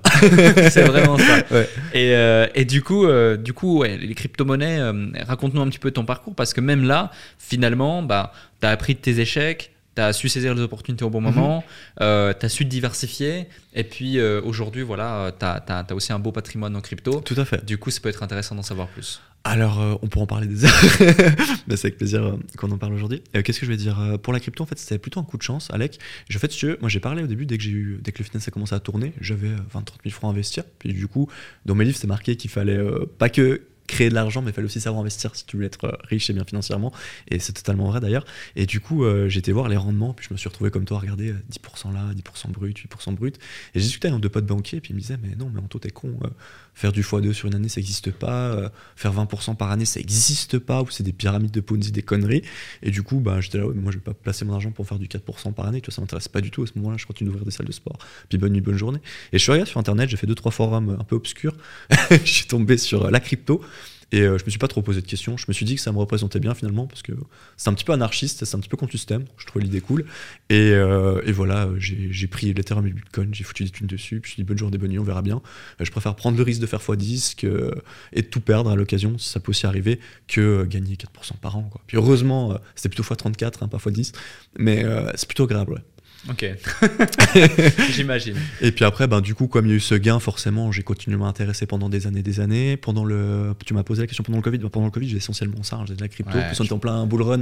Ouais. Donc, En fait, les. Je me souviens pendant le Covid, j'ai l'impression de passer tes journées à faire de la crypto. Ouais, c'était ça en vérité. Bah en fait, au début, je me, tu connais, au début, j'ai pris un petit coup dans la gueule, puis je me lamentais un petit peu. Puis au bout de quelques mois, euh, je voyais mes portefeuilles de crypto qui ont explosé. J'étais là, bon, en fait, euh, faut juste changer, puis s'occuper un petit moment, puis on reviendra sur le feed game après, quoi. Ouais. Et c'est exactement ce que j'ai fait, quoi. J'ai commencé à m'intéresser à la DeFi, tu vois, à AV, etc. Comment faire des placements avec du stacking. J'ai fait ma petite expérience en trading qui a pas été très agréable. Après, ça a été parce que j'ai fait de la perte, mais avec du, du gain. Donc c'est sûr que là, tu t'en fous. Ouais. Euh, et puis après, bah, j'ai continué à investir, à, à me diversifier là-dedans. Euh, j'ai aussi un groupe d'investissement que je gère sur WhatsApp. On est une septantaine d'investisseurs. Ah, Et euh, on fait pas mal de petites choses comme ça, où on apprend les gens comment utiliser la DeFi, etc. euh, ou comment utiliser les plateformes, s'il y a des questions. on référenne les launchpads, les ICO. J'ai beaucoup d'ICO aussi, je pense que tu as connu. Ça, c'était le truc, comment te faire 10 000 francs en étant en branleur, il n'y a pas d'autre mot. Ouais. Après, il fallait faire bien sûr un tri hein, en regardant si les équipes étaient bonnes, si le projet n'était pas complètement foireux, si c'était pas un gros scam derrière, s'il y avait des entités qui étaient sûres comme Binance ou Coinbase qui souhaitaient investir. Et, euh, et voilà, j'ai- beaucoup d'ICO, de choses comme ça. Et puis là, c'est vrai que pendant le bull run, euh, il n'y avait pas besoin d'être un génie pour faire 10 000 francs par mois avec la crypto. hein. Hmm. Franchement, même loin de là, quoi. Non, c'est clair, c'est clair. En tout cas, on voit quand tu parles de crypto que tu es passionné et ça met en exergue aussi euh, le fait que tu fais peu de choses, mais quand tu les fais, tu les fais bien, tu les fais à fond. Et tu es assez extrémiste dans un sujet, je pense. Ouais, et puis tu sais, c'est drôle parce que je, vois beaucoup de gens, bah toi aussi, je pense aussi, toi, surtout que tu vois beaucoup d'entrepreneurs, beaucoup de gens qui n'arrivent pas à trouver leur passion. Puis finalement, moi, mes passions, elles me sont toujours venues toutes seules en fait. Ouais. Genre euh, la crypto, euh, bah voilà, tu c'était sur un coup d'investissement, puis après j'ai commencé à m'intéresser, je trouvais que c'était super passionnant, quoi, c'était vraiment cool. Hmm. Je pense que c'est l'avenir du système bancaire d'ailleurs, peut-être pas sur 5-10 ans, hein, Ouais. mais dans 20 ou 30 ans, euh, moi j'y crois dur comme fer, quoi. Peut-être que les deux vont continuer de cohabiter, c'est tout à fait possible aussi, mais euh, ça fait partie de l'avenir euh, du système monétaire, quoi. C'est clair, c'est clair. On en parlait justement dans mon épisode avec Swissborg.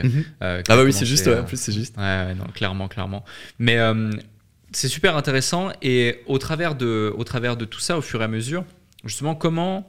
euh, c'est c'est quoi les next steps pour toi? C'est quoi ta, ta vision euh, Du de futur? L'avenir Ouais. Sur quoi? Sur deux ans? Sur ton cinq ans? parcours, sur 5 ans. Euh, sur 5 ans, c'est difficile de parler parce que bah, après je dois rentrer dans les chiffres. je pourrais pas tout dire ici, mais, euh, mais globalement c'est d'arriver là. Mon prochain next step c'est d'arriver aux 5 millions de chiffre d'affaires. Ça devrait être fait d'ici 2 ans. Et euh, bah, après on va viser les 10 millions quoi. Donc euh, Ok. un objectif 5 ans, je pense que j'y arriverai pas à 10 millions honnêtement. En tout cas pas avec les fitness, mais on s'en rapprochera le plus possible. Puis peut-être qu'on y arrivera quand même, on sait pas. hein. Hmm, ok, je vois. Toujours en Suisse? Euh, toujours en Suisse, oui. Après, c'est vrai que bah, là, je découvre aussi Dubaï, c'est plutôt sympa. Euh, après, moi, j'aime beaucoup la Suisse et j'ai quand même beaucoup d'attaches à la Suisse par mes amis, ma famille, mon petit frère, euh, ma copine aussi. Tu vois, ma copine ne voudrait pas forcément partir euh, de la Suisse, elle y est bien. Elle vient de France d'ailleurs, donc elle a déjà fait un changement. Si je dis qu'on se rebarre à Dubaï demain, elle va pas forcément euh, apprécier. Hmm. Et, euh, et voilà quoi. Mais euh, oui, peut-être qu'après, par contre, c'est possible que je vive 3 ou 4 mois dans un autre pays comme Dubaï par année et que je fasse quand même l'essentiel de ma vie en Suisse. Le seul truc qui me motiverait, entre guillemets, à changer, ce serait peut-être les impôts. C'est vrai que les impôts en Suisse, du point de vue entreprise, sont quand même très intéressants. Il n'y a pas à dire. C'est pas le must non plus. On est quand même sur des trucs qui sont très agréables. Euh, là, par exemple, sur l'impôt sur le bénéfice, on tourne aux alentours de 11%, 11-12%, ça peut monter jusqu'à 14%, ça dépend un petit peu les, régions suisses. Et avec une holding, tu as moyen de moyenner encore, donc c'est quand même correct. Après, c'est vrai que l'impôt euh, sur le revenu euh, privé est encore. C'est la France, quoi, en fait. Donc, Hmm. euh, ça, c'est un petit peu emmerdant quand même, je Ouais. trouve. Ouais, non, clairement. C'est vrai que Et c'est. puis, euh, ah, je suis désolé, je te coupe, Alec, mais on parlait aussi de ça. La Suisse, par, par rapport à la lenteur de développer un business, ça, Ouais. ça commence à me casser un peu les burnes. Ouais. Justement, c'est quoi les différentes leçons que tu pourrais donner, ou en tout cas informations que tu pourrais donner sur le fait de développer un business en Suisse, physique qui plus est, à celles et ceux qui nous écoutent et qui ont plus l'habitude d'être sur des marchés type France, Belgique, Luxembourg ou, ou d'autres Bah, marchés il, va, il, va, il, va, il va falloir que vous appreniez à prendre votre mal en patience. tout prend ici le faux, beaucoup là, de temps. Ouais, vraiment. Et c'est super chiant. Tu sais, tu dois envoyer un papier, tout prend deux semaines, quatre semaines, six semaines. Là, une fois, on a eu un truc, bah, par exemple, pour Montreux, on devait ouvrir en septembre l'année passée. Mhm. On était prêt. On va ouvrir en juin. Alec. Nous, on est prêt depuis euh, septembre. hein. C'est juste qu'il faut demander un papier. Finalement, la régie, euh, le gars, il est malade. Il est obligé d'attendre que le gars revienne pour demander le papier. Demander le papier, Wow. il faut deux semaines. Le papier part. Il faut l'envoyer en courrier recommandé. Il faut aller le chercher dans trois jours après. Il faut faire une réponse. Tu vois ce que je veux dire? Et t'es déjà sur des pertes. T'as perdu deux mois. Il s'est rien passé encore, en fait. Mhm. Et la Suisse, de ce point de vue-là, c'est très compliqué. Comme je disais avant, on parlait de mise à l'enquête. Alors, il faut savoir qu'en Suisse, tu trouves pas du tout un business comme ça. Tu dois demander l'autorisation à ta commune. Donc, s'il suffit que ta commune te dise non, on veut pas ça, on veut pas de piscine, on veut pas de golf, on veut pas de fitness. Et ce lieu n'existe pas. Point barre. Il n'y a pas d'entrée en matière de je vais prendre un avocat et tout. Si tu fermes ta gueule, c'est comme ça. Point barre. Mhm. Ensuite, par rapport à ça, toi, tu dois regarder l'affectation d'un local. Donc, par exemple, les affectations, pour moi, c'est un type commercial avec des fréquentations. Tu dois annoncer le nombre de personnes que tu auras au pic. Donc, tu dois adapter la structure en conséquence. Donc, par exemple, c'est 54 mètres entre chaque porte de sortie de secours. Donc, si tu n'as pas ça, ben, tu dois faire des trous dans les murs à coût de 7000 balles pour poser 10 portes si nécessaire. J'exagère 10 portes, ça sera plutôt 2 ou 3. Tu vois. Euh, il faut un éclairage anti-feu. Il faut regarder que les normes, les parois sont anti-feu. Si les parois sont anti-feu, ben, ils, vont te faire, ils vont te faire péter le mur pour remonter le mur en panneau euh, EI 135 anti-feu. Je te dis un truc au bol, c'est pas Mhm. les normes exactes. hein. Mais euh, c'est ça, puis ça va te coûter une blinde de nouveau. Faut payer un architecte parce que bien sûr en Suisse, tu peux pas. euh, ils estiment que toi tu seras jamais intelligent pour diriger le chantier tout seul. Donc la plupart du temps, en fait, tu diriges le chantier tout seul, mais tu as juste la- l'accord du de l'architecte qui va te coûter un bras derrière. C'est tous ces trucs-là qui sont vraiment. On est de moins en moins pro-business de ce point de vue-là, et ça, ça devient lourd, franchement. Mhm. Même d'ailleurs, les grandes chaînes, je vois que des fois, ils ont un petit peu du mal à développer leur activité très très rapidement. Alors quand tu vois que des, des gens qui ont limite pas de, pas de barrière financière qui sont en train de galérer, ben t'es là. Et après, il y a aussi l'autre problème, c'est euh, la saturation du marché par rapport au, euh, local commercial. Il faut savoir que la Suisse, comme c'est un petit pays, euh, autant pour le logement privé que pour les locales commerciales, il y a quasiment presque plus rien sur le marché. Moi, il y a des zones où je cherche depuis 3 ou 4 ans, et je vous jure que j'utilise tous les moyens nécessaires, et il n'y a rien en fait. Mhm. Donc s'il n'y a rien, bah, tu peux pas faire. Tu vois. Ça, c'est un petit peu compliqué. Puis après, j'ai même déjà pensé acheter un terrain et construire. En Suisse, le terrain, bah, tu mets 2 millions dans ton terrain, tu remets euh, 1,5 million et demi dans ton dental et tu encore pas fait ton fitness. Donc après, est-ce que tu as envie de mettre 5 millions pour un projet de fitness? Ouais. Franchement, c'est pas pour être méchant, moi je passe autre chose à- dans ce type de, de budget. Quoi. Ouais, ouais. Et, et c'est tous ces trucs-là qui rendent un petit peu la Suisse chiant. Quoi. Mhm. Ouais, je vois.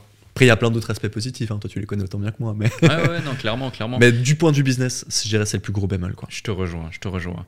Et euh, toujours du point de vue business, plus d'un point de vue euh, salle de sport, on a évoqué quelques sujets, mais si on se concentre vraiment là-dessus, qu'est-ce qui fait selon toi que tes fitness ou ton fitness, euh, parce que finalement euh, celui d'avant a vraiment euh, plus, encore une fois, de- de- d'ancienneté, mais tes fitness en général, Mhm. parce qu'Orbo aussi maintenant ça Oui. fait un petit temps, Neuchâtel ça fait quand même quoi, une année maintenant une petite année, ouais. Ouais, une petite année, il y en a d'autres qui se mettent en place, fonctionnent plus que d'autres outre l'aspect loyer, outre les différents euh, éléments euh, évoqués, et qui fait que toi, bah, tu es plus en croissance et qui plus est en marge, en bénéfice, Mhm. alors que d'autres bah, sont en décroissance, voire même limite en faillite. Bah, le truc, c'est qu'il y a deux aspects déjà. Il y a justement, comme t'as- tu l'as dit avant, l'aspect bénéfice, et puis tu as parlé d'autre chose avant. Euh, les loyers. Voilà, bah voilà, en fait, tout ce qui est loyer, etc., ça va être l'aspect gestion en interne, ça va être l'aspect bénéfice. Donc, le fait de faire plus de bénéfices, forcément, va te permettre de pouvoir euh, amener une autre croissance. Après, le fait peut-être que ça marche mieux que certains, euh, que certains autres fitness, ça va être l'emplacement. L'emplacement pour un fitness, faut bien comprendre, c'est 90% du travail déjà. Si tu as un bon emplacement, tu as, comme on pourrait parler de trafic sur Google, bah, tu as un trafic naturel. Et si le trafic naturel, bah, déjà, te met en valeur tous les jours, tu vas engendrer des clients sans devoir investir un budget publicité. Si maintenant, euh, là j'ai vu deux entrepreneurs euh, récemment, j'ai été visiter deux salles de sport, euh, une sur la région de Fribourg et une sur la région de Neuchâtel, euh, c'est déjà super sympa aussi, et tu vois, c'est super cool qu'ils ouvrent une salle, moi je leur souhaite que ça marche, mais derrière tu vois que l'emplacement est, est mauvais, ben ça va être très compliqué. Mm. Et derrière en plus si t'as pas négocié ton loyer, tes leasing, dans le meilleur des cas, tu vas vivre, quoi, mais euh, tu vas pas faire de gros bénéfices et entamer une croissance sera quasiment impossible sans devoir aller chercher des investisseurs externes ou investir des fonds de ta poche, quoi. Hmm. Et c'est cette différence-là, je pense, qui fait. C'est la gestion qui permet d'engendrer plus de bénéfices. Clairement, les loyers, c'est ça représente quand même vite euh, plusieurs dizaines de milliers de francs par année. hein. Ouais. Donc, euh, à la fin de l'année, tu as 100 000 francs de plus que ton voisin. Ça change la donne, on est bien d'accord. Des fois, c'est même plus de 100 000 francs juste avec ça. Tu peux passer d'un business qui est pas rentable à un business rentable. hein. Et exactement. Après, tu as l'aspect des charges aussi, ça on n'en a pas parlé, euh, Alec, mais par exemple, tu as visité Saint-Blaise, bah, nous on a coupé le wellness. Euh, moi j'ai parlé avec un ami euh, qui est cadre dans une grosse boîte, je peux pas le citer parce que c'est une discussion quand même qui est confidentielle, je veux pas euh, lui mettre des problèmes, mais lui m'expliquait qu'en fait, là, eux, le problème qu'ils ont, c'est qu'avant, ils payaient par exemple 2600 francs pour un sauna à enfin ils ont un sauna, un sauna homme et un sauna femme seulement, dans, enfin, dans cet exemple-là, et ils payaient 2600 francs d'électricité, puis maintenant ils ont payé 6008. Hmm. Tu vois, donc à l'année, ça fait déjà une, une jolie perte hein, sur ton bénéfice. Ouais. Et il me disait qu'il y avait des salles où ils avaient euh, deux hammams, deux bains vapeur, un jacuzzi, un bas d'eau froide. Donc il me disait là, on se prend 18 000 balles, dans la... 18 000 balles par mois dans la gueule. Ouais, Et c'est incroyable. voilà, Com- comment tu comment tu l'as vécu aussi toi cette crise énergétique justement avec la hausse euh, ça n'a rien changé. Ça a te dis rien changé pour toi? Ouais, parce que bah, en fait, moi j'avais déjà optimisé mes salles du point de vue, par exemple, j'ai pas de, euh, de lampe halogène, j'ai tout passé en LED directement. J'ai bien réduit, tu sais, le- quand tu mets ta douche, ça coule 20 ou 30 secondes. J'avais déjà tout calculé ça dès le départ pour éviter ce type de problème. hmm. Et euh, j'ai paré, par exemple, tous mes, tous mes cardio, t'as vu, il y a que les tapis qui sont branchés. Donc dès le départ, j'avais pensé à ça. Et j'ai très peu de coûts. Par exemple, je peux te le dire honnêtement, avant, je payais 400 balles d'électricité par mois. Depuis le Covid, je crois que je paye 600. Ouais. Franchement, on s'en fout, quoi. C'est Pour être Ouais. clair, euh, ça va rien changer, quoi. T'as tout de suite, euh, t'as tout de suite eu ce mindset à optimiser et à anticiper. Mais c'est logique, enfin, de ce point de vue-là, c'est logique parce que ça réduit tes charges. Donc si ça réduit tes charges, ça monte ton bénéfice. Donc Mhm. ça me paraissait de nouveau euh, juste de la bonne. euh, Ouais. Ouais, c'est intéressant. C'est intéressant de voir que justement, euh, d'où ça devient ce truc de, de- de se dire mais c'est logique? Parce que, encore une fois, si pour toi c'est inné, euh, pour la plupart des gens ça ne l'est pas. Quoi. Bah écoute, alors euh, c'est pas pour faire le gars prétentieux et tout, mais je pense juste que j'ai de la chance de ce point de vue-là. Il y a aussi un facteur chance dans la vie. Puis euh, bah, ça, c'est beaucoup des chances qui me semblent assez innées, quoi. Après, je dirais, pour compenser à ça, bah, toi qui as connu mon ancienne salle, j'ai eu de la chance, tu sais, mon ancien patron, c'était quelqu'un de très gentil, quelqu'un de très humain, mais c'était pas un- malheureusement, c'était pas un très bon entrepreneur. Et j'ai vu faire toutes les conneries possibles. Et ça, franchement, bah, c'est con, mais ça tu t'es nourri de ces Eh, expériences. Exactement, parce qu'en fait, euh, il y a un truc qui dit, euh, alors c'est bien de pas faire deux fois la même connerie, mais c'est encore mieux si tu peux, tu as regardé ce que fait ton voisin et pas les reproduire. Et là, c'est exactement le cas. J'ai vu à peu près toutes les conneries qu'il a fait, puis du coup, bon, j'étais déjà bien rodé. Ouais, ouais, je vois. et, Ouais, puis, et puis effectivement. ça va vite, hein, les conneries dans un fitness, il suffit, je sais pas, que tu mandates quelqu'un pour faire des travaux, que ce gars se ferme sa boîte et que tu l'aies payé, hop, 100 000 francs dans le cul. Et, euh, et c'est le genre de trucs qui sont arrivés, tu vois. Et il n'y a Hmm. pas eu que ça. Et euh, c'est tous ces trucs mis à bout qui font que tu seras rentable ou pas, quoi. Ah, c'est très compliqué effectivement quand tu fais face à ces situations. Euh, un autre point, on, on- on voit, on voit chez toi beaucoup d'énergie, Mhm. beaucoup d'envie. Euh, Est-ce que tu penses que ça vient aussi du sport? Est-ce que le sport a, a eu beaucoup d'importance dans ta vie, dans ton Ah oui, évolution mm, personnelle? Alors, je sais pas si c'est tout le monde comme ça. En tout cas, ouais, moi, vraiment, le sport, c'est ma vie. Je pourrais pas. franchement, si je pouvais pas m'entraîner, je me suiciderais, gros. Je te le dis direct. moi, pour m'entraîner, c'est. Ouais. Non, non, mais vraiment, m'entraîner, moi, faire du sport, c'est le béaba, tu vois. Parce que bah, si je fais pas du sport, enfin, en tout cas, moi, je suis pas bien dans ma tête si je fais pas du sport. Hmm. Et c'est pas bien dans ta tête, t'es pas performant dans le business. Ça a toujours été comme ça? Qu'est-ce qui, t- qu'est-ce qui a fait que tu t'es mis au sport? Euh, bah, j'étais un gamin hyperactif, tu vois, j'ai toujours des métiers assez physiques, j'ai beaucoup de lutte, euh, de la lutte olympique euh, quand j'étais jeune. Euh, puis je me souviens, tu sais, très jeune, je pense que avoir 6 ou 7 ans, j'avais vu Schwarzenegger à la télé et je me suis dit dans ma tête, putain, pourquoi si on peut être gros, on peut être comme ça? Les gens choisissent d'être gros. C'est un peu une réflexion d'enfant, tu vois, mais elle est restée. Et en fait, j'ai oublié ce rêve du fitness. Puis dès qu'à 15 ou 16 ans, j'ai un pote qui m'a dit, je me suis inscrit au fitness, j'ai couru, tu vois. Et ça m'est revenu direct. C'est une passion que j'avais déjà, déjà décidé finalement que c'est oublié et qui est revenu au moment clé dans ma vie, quoi. Donc finalement, ouais, j'ai toujours fait du sport à hauteur de 3-4 fois par semaine minimum, quoi. Ok. Et, euh, et, et- justement, tu me parlais, euh, tu me parlais tout à l'heure, euh, tu me disais, ouais, euh, j'ai jamais été euh, au- aussi bas physiquement euh, de, de, de ma vie ou un truc Oui, comme oui, ça. c'est vrai. Et, euh, et qu'est-ce qui, qu'est-ce que justement euh, ça change par rapport, euh, par rapport à ton niveau d'énergie, euh, par rapport à ça? Tu vois une différence, c'est que c'est un choix délibéré euh, parce que tu priorises d'autres choses Alors, ou- c'est un choix, une conséquence. c'est les deux. Euh, déjà, bon, à l'époque, j'étais du bodybuilding. Donc, qui dit bodybuilding, dit un petit peu de chimie. Donc, c'est sûr que quand t'es naturel, ben, t'as pas le, le t'auras jamais le même niveau. hein, ça faut pas rêver. hein. Mhm. Et euh, ensuite, il y a aussi le temps, l'énergie que tu mets. Tu sais, quand t'es naturel, euh, sur un très très bon physique, tu dois mettre 100% de ton énergie dedans. Ouais. Et moi, je suis plus au stade où je désire mettre 100% de mon énergie dedans. Ça m'intéresse plus à ce niveau-là. Je suis plus sur du 80-70%. Tu vois. Hmm. Dans le sens, j'accepte ma foi d'être un petit peu moins musclé, d'être un petit peu moins, entre guillemets, physiquement moins bien. Et euh, de pouvoir faire d'autres choses, quoi. Ouais. C'est-à-dire j'aime toujours autant le sport, mais euh, j'y consacre un tout petit peu moins. Sur 70%, je trouve c'est correct, c'est bien, ça fait un bon équilibre.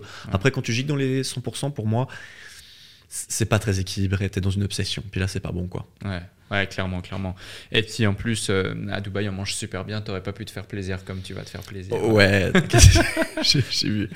Non, c'est cool. Et justement, je, je- je me permets, tu, tu- tu en parles, tu l'évoques, donc euh, on va pouvoir en parler et c'est super intéressant. Tu parles de chimie dans le domaine du sport. Oui. Moi, je, je vois un truc et j'aimerais bien pouvoir en parler avec Mhm, euh, quelqu'un qui est passé par là Oui. et qui en plus est un professionnel du sport et voit justement ça. Mhm. Je vois beaucoup de pratiquants, d'adhérents dans des salles de Oui. sport qui sont des particuliers, des personnes euh, Lambda. comme toi, comme moi, lambda, peu importe, qui vont juste à la salle de sport 3-4 fois par semaine, qui ne sont pas donc des professionnels qui veulent devenir Ils ont pas pour but de faire de compétition, des choses comme ça. Exactement, et donc de vivre de ça, et qui vont faire recours à la chimie et parfois du coup mal, mal le faire ou prendre des risques euh, conséquents, considérables.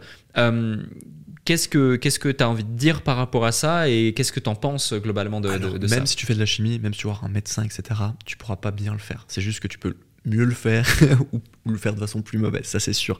Mais tu acceptes de toute façon une partie de conséquences. Euh, après, il faut savoir, moi j'ai eu de la chance, j'ai fait ça relativement, enfin de la chance, j'ai fait ça relativement jeune, hein, genre 19, 20 ans, et euh, du coup j'ai pas trop trop payé l'addition. Ça veut dire que quand j'ai arrêté les stéroïdes, je te dis j'ai une petite dépression quand même de 6 mois d'année, parce que ben, forcément tes hormones fluctuent hein, quand tu joues avec le feu, et euh, surtout quand toi tu vas injecter des produits qui sont exogènes à ton corps pour le, pour gérer, donc euh, qui sont produits par ton corps hauteur, je sais pas, de 5-10 mg, toi tu vas en envoyer 300 par semaine, tu vas provoquer des déréglages dans ton corps. hein. Sur du court terme, ton corps il peut le gérer, sur 6 ou 8 semaines, mais au-delà ou à répétition, c'est sûr qu'à un moment donné, tu avoir des problèmes de santé. C'est un peu la roulette russe, il y a des gens qui ont rien, ou beaucoup qu'on parle pas aussi, je vois aussi ça, hein. j'ai beaucoup d'amis bodybuilders, il y a beaucoup de gens qu'on parle pas, ou ré- quand même des réels problèmes. Euh, J'ai envie de dire, si tu fais ça, faut être sûr de vouloir percer dans le bodybuilding, et même comme ça, euh, on voit, on peut parler par exemple de bodybuilding de Chris Bubstead, tu excuseras mon anglais nul à chier, Euh, le gars il a fait quoi Trois fois Mister euh, Univers là, ou Mister Olympia en men's physique, et là il arrête parce qu'il a des problèmes de tous les côtés, maladies auto-immunes. Est-ce que le, le jeu en vaut la chandelle Tu vois, c'est cette question qu'il faut se poser dès le départ. Et quand des fois, quand t'es jeune, t'as pas ce recul de te le dire. Et moi, c'était mon cas. hein. Et, euh, et en fait, non, le jeu en vaut pas du tout la chandelle. Donc, euh, se charger, si tu fais pas de compétition, si t'as pas pour but de faire, puis même si t'as pour but de faire ça, de mon point de vue, je trouve que c'est un petit peu bête. Ouais. Après, euh, si t'es fan de bodybuilding et tout, je peux tout à fait le comprendre. hein. Ça, c'est, je peux, j'ai aussi beaucoup de, de mes clients, quelques-uns de mes clients qui chargent. Et je peux le comprendre aussi, tu vois, c'est des fans de bodybuilding, c'est comme les gens qui sont fans de voitures. Tu mets beaucoup d'argent, tu peux aussi euh, prendre un mur avec une jolie voiture. hein. Hmm. Ça fait partie du, du rapport risque de, de ce type de passion-là, on va dire ça comme ça. Ouais. ouais. Mais euh, c'est pas une bonne solution dans tous les cas. Euh, le bodybuilding, tu sais, j'ai une bonne phrase, c'est un, un sport de riches pratiqué par les pauvres. Et c'est exactement ça, parce que la chimie, il faut savoir que ça coûte très cher. Euh, quand tu prends un produit, généralement, tu dois prendre un contre-produit pour éviter les effets secondaires. Euh, typiquement, la plupart des, des gens vont par exemple prendre la testostérone avec de la DK, et après ils devront prendre des produits pour euh, se protéger les couilles, pour de gynécomastie, donc en fait c'est les tétons qui poussent, euh, des glandes mammaires, et euh, finalement tu finis en mode pharmacie. Est-ce que vraiment c'est là-dedans que tu veux vivre et que ça soit constant, tu vois? Hmm. Peut-être il y a des gens qui l'acceptent, moi en tout cas c'était plus mon cas quoi. En termes de budget, ça représente quoi? Ça dépend de ton niveau, de ce que tu veux et de quel fournisseur tu as, mais on va dire que la chimie t'es quand même rapidement, en tout cas en Suisse, à 500 francs par mois. Et ça c'est vrai- 500 francs par mois Non, non, mais là c'est vraiment dans du petit, très très très petit. Ah, des Si- fois, c'est même plus. Ah non, non, là c'est petit. euh, par exemple, dit, je connais des bodybuilders, facilement 2-3 000 francs. Par mois. Sans compter la bouffe, euh, les seringues, les lingettes pour désinfecter et tout ce qui vient se greffer là-dessus. Parce qu'en fait, ça, on a tendance à l'oublier. Le gars, il va compter sa fiole, je sais pas, 120, 150 balles. Et après, il y a aussi ça, on parle de ça, mais si tu veux aussi une bonne qualité de produit, tu vas devoir y mettre le prix. A beaucoup de gens, justement, qui n'ont pas les moyens. Parce que, bah, de nouveau, suite à ma phrase d'avant, ils vont aller se fournir euh, dans des marchés noirs complètement euh, croupis. Et, euh, et puis là, tu as un rapport risque qui est, qui est super haut. Puis peut-être tu vas payer ta fiole un petit peu moins cher, mais tu risques encore plus d'effets secondaires, tu vois. Hmm. Donc de nouveau, pour reprendre la phrase, c'est un sport de riches pratiqué par les pauvres. Qu'est-ce qui pousse les gens, selon toi, à faire ça? Passer Bah, la je ligne. pense comme moi à l'époque, t'es pas satisfait de ton physique, tu veux aller plus vite. euh, t'as aussi l'image, c'est à cause des réseaux. Maintenant, je vois les jeunes, mais les jeunes, c'est vrai que tu vas sur Instagram, il suffit que t'aies un, un feed un peu fitness comme moi, où en fait euh, le 95 kg sec, c'est la norme. Et en fait, euh, t'as pas conscience que c'est pas la réalité des choses et qu'en fait, c'est un photoshooting, que qu'elle est congestionnée dans un angle en pleine pique de cure. Et puis la réalité de son physique, c'est pas du tout ça, quoi. Et, euh, et voilà, ça fausse l'image qu'on a de nous-mêmes, quoi. Ouais, effectivement, l'image perçue est renvoyée par les réseaux sociaux, crée des mal-être, que ce soit pour les Voilà. femmes comme pour le les mal-être hommes. aussi, je pense, Ouais. beaucoup. Ouais. En fait, le- les stéroïdes sont à la femme ce qu'est la chirurgie, pour moi. Hmm. On en a un petit peu là. Après la chirurgie, je dirais que- je dirais que c'est même plus justifié parce que après c'est vrai que par exemple, je sais pas, si t'as vraiment quelque chose qui te dérange sur ton visage ou que t'as pas de chance, pourquoi pas Tu vois, il y a Ouais. moins de risques, je dirais, que, que de faire de la chimie. Quoi. Ouais, effectivement, comme tu dis, il y a déjà aussi moins de risques. C'est peut-être, euh, c'est même pas plus cher, j'ai envie de te dire, parce que la chirurgie. non, euh, tu l'as payé une fois puis c'est bon quoi. Ouais, c'est ça, c'est ça. C'est assez, euh, c'est assez incroyable, euh, c'est assez incroyable comme, euh, comme phénomène. Merci, euh, merci de pouvoir en parler et puis de, de le mettre en lumière parce que je pense qu'il faut aussi envoyer un message de prévention. Oui, oui. Enfin, moi, je- Franchement, on n'en parle pas assez. Puis le truc, c'est que maintenant, ça va déjà mieux, je trouve. C'est depuis ces dix dernières années. Mais en tout cas, moi, quand j'ai commencé le fitness, comme j'étais un des premiers jeunes dans la salle, tu sais, j'ai commencé quoi 12 ans maintenant, quand même. Donc c'était un petit peu avant le pump du fitness. Puis j'étais vraiment des jeunes de ma salle. Et l'ancienne génération, on parlait pas du tout. En fait, ils commencent à t'en parler quand ils voyaient que tu consommais. ouais. Donc, euh, et t'as toujours eu, ce, ce truc du silence. Et ça, je trouve, c'est une connerie. Et si, si les gens en parlaient un peu plus ouvertement, on n'en serait pas là non plus, tu vois. Puis euh, moi, je le vois de temps en temps dans ma salle. T'as des jeunes, t'as beau leur dire, écoute, c'est une connerie, gros. T'engages pas dans ce type de chemin. Ils vont pas t'écouter parce qu'ils croient mieux savoir que toi, parce que les deux potes qui sont plus balèzes que moi, ils lui ont dit ça, alors il va l'écouter. Et finalement, le cheminement, il est pas bon, quoi. Puis ça va pas amener la personne euh, ni à du bonheur, ni à des bonnes choses, quoi. Hmm. Quand tu vois un jeune dans ta salle qui euh, justement bah, commence à vouloir euh, prendre des produits dopants ou en prend, Bah, euh, je lui explique que j'en ai pris, que ça mène à rien, que c'est des conneries, que oui, il aura un bon niveau pendant 6 ou 8 semaines le temps qu'il a de la molécule dans le sang, et dès qu'il va arrêter, ben, il sera dans le malaise. Et la plupart du temps, tu sais, moi j'ai des. Bah, comme j'ai commencé le bodybuilding il y a longtemps, j'ai des potes qui sont restés là-dedans. Puis en fait, le schéma c'est souvent suivant tu fais ta cure, puis en fait, comme tu as la dépression après la cure, bah, les gens ils se retiennent de reprendre et finissent par recraquer. Donc en fait, ça crée exactement le même schéma que pour la drogue. Ouais. Ça veut dire que hop, t'es en descente, sauf qu'une descente de stéroïdes, c'est, j'imagine, moins rude que des descentes d'autres drogues, mais ça dure très longtemps. En fait, tu peux vite avoir des descentes qui durent 3 à 6 mois. Sur des grosses cures, ça peut même être des descentes d'une année. Et du coup, faut tenir pendant cette période-là. Et si tu lâches pendant cette période-là, en fait, tu te remets dedans, tu te remets dedans, tu te remets dedans, et t'en sors jamais. Donc, le Mhm. mieux, tout simplement, c'est de pas y rentrer. Ouais. Après, moi, en tant que coach, je suis quand même content d'être passé par la jeune, de, de pouvoir, euh, d'avoir pu l'expérimenter. Sûr. Comme ça, ça me donne une image une juste, exactement. Et puis de pouvoir justement dire aux gens qu'il faut éviter de le faire, quoi. Ouais, complètement. Et euh, comment t'es sorti justement euh, de, cette, de cette dépression que tu évoques, qui a duré six mois, un an? Ça a dû être compliqué quand même? T'as as fait comment pour... euh, Bah ouais, en plus, tu sais, c'est la période où j'étais, entre guillemets, j'étais que de changer de boulot, donc j'avais pas de stabilité, autant mentale que financière, c'était vraiment compliqué. Bah écoute, j'ai serré les dents, ma foi, euh, puis, puis voilà, hein, je sais pas de quoi dire de plus, quoi. Je me suis concentré sur autre chose, j'ai quand même continué de m'entraîner, Euh, j'ai accepté finalement au fond de moi que ce type de physique, tu peux pas le garder à vie. Puis après, il y a- aussi tout ça dans le bodybuilding. On va te montrer un gars sur scène, mais ce gars, il va se préparer des mois et des mois pour être comme ça pendant 10 minutes.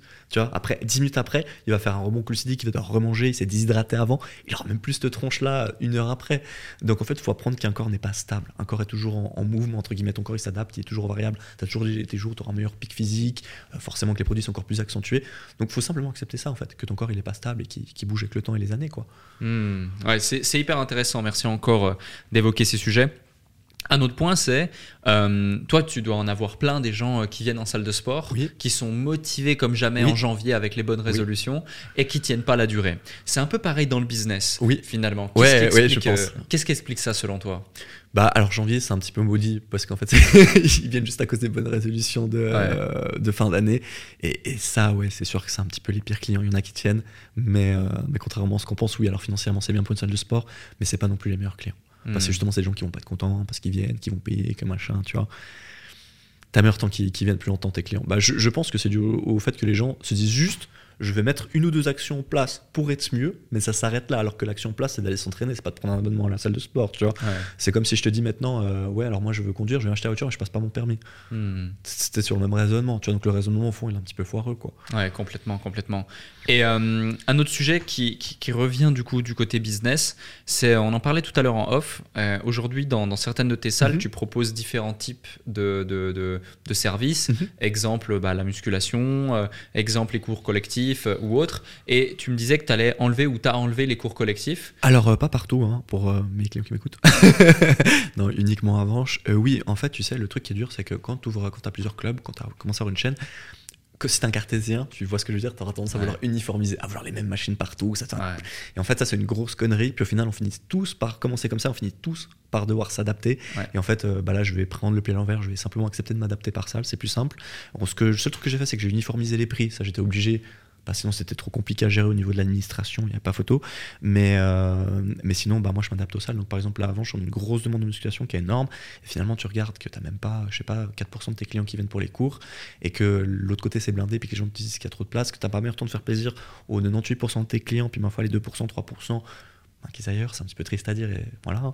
Et au moins tu fais plaisir à tes 98, puis tu les gardes, puis peut-être tu peux même recréer de la croissance, parce que finalement tu vas continuer à amener des gens qui sont encore plus satisfaits parce qu'ils cherchent ce type de produit-là, que d'avoir un, un produit un peu, tu sais, où tu es très bien d'un côté et puis de l'autre un peu beauf, tu vois. Donc moi Mm. je pense qu'il faut s'adapter finalement au club euh, et à la demande des clients, quoi.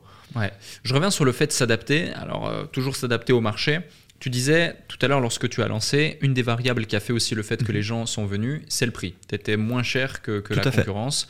Euh, Aujourd'hui, je sais que tu as revu les prix. Oui, tout à fait aussi. Euh, comment justement tu as abordé ta, ta stratégie euh, tarifaire au niveau de la salle de sport et des différentes salles de sport que tu ouvres, etc. À chaque fois, j'imagine, c'est un sujet qui vient sur, le, sur la table. Alors maintenant plus parce que tu vois, on adapte directement en fonction des charges. Enfin, dans le sens, on sait quel type de charge il me faut pour avoir ce prix-là pour être très rentable. Si on n'a pas ce prix-là, c'est pour ça qu'avant tu me disais tu prends ton temps.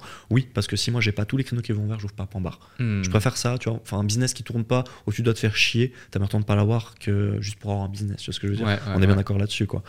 Et, euh, et au niveau des prix, si tu vois, au début, j'avais pas réfléchi, je me suis juste dit que j'allais être moins cher, je pouvais me permettre d'être moins cher parce que j'ai fait mes calculs, puis par rapport au loyer, au leasing, etc. J'avais aussi très bien négocié mon leasing, et euh, qui n'existe plus d'ailleurs, qui a été payé, donc euh, c'est aussi plus de, de bénéfices, maintenant c'est cool. Et, et puis maintenant, ben, j'ai simplement uniformisé les prix au niveau de tous les clubs. Au début, j'avais un placement qui n'était pas clair, si tu veux, Alex. Ça veut dire que j'étais un petit peu, tu sais, entre un middle gamme et un low cost. Je tente les deux. Puis du coup, pour un client lambda, c'est pas très clair. J'avais souvent ce truc avant, j'étais déjà le moins cher, et en plus, les gens viennent gratter les prix. Et du coup, franchement, c'est un peu frustrant parce que là, attends, les gars, vous avez le must là, je propose moins cher et encore, vous, vous venez me les casser avec le prix. Ouais. Et là, depuis que j'ai remonté les prix, j'ai plus tout ce type de problème. J'ai au contraire une meilleure clientèle. Donc, euh, de nouveau, hein, des fois, monter ses prix, c'est pas con. Ouais. Ça peut même être une très bonne chose. Euh, ça me permet d'engendrer plus de bénéfices encore qu'avant. Donc, c'est génial. Ça me permet de proposer aussi plus de prestations à mes clients. Bah, du coup, je peux aussi plus investir pour mes clients. Et, euh, et voilà, quoi, simplement ça. Tu as beaucoup euh, de clients, euh, par exemple des impayés ou des choses comme ça Alors, euh, honnêtement, non. Ça dépend aussi des clubs, hein, bien évidemment. Sur Avanche, moi, je dois être alors de même pas, je dirais 1 ou 2% par an. C'est ridicule, honnêtement. Ah ouais, ouais, c'est- ouais. C'est genre, je sais pas, t'as 10, 10, 15 clients par année qui te paient pas, quoi. Ok. Après, oui, par contre, je vais pas te mentir, ça arrive des fois qu'on doit courir un petit peu après les gens pour les paiements, qu'on doit envoyer des rappels. Ça fait partie, je pense, de toutes les sociétés. Ouais. Et il faut aussi savoir que là, je gère pas moins de 30 000 factures par euh, année.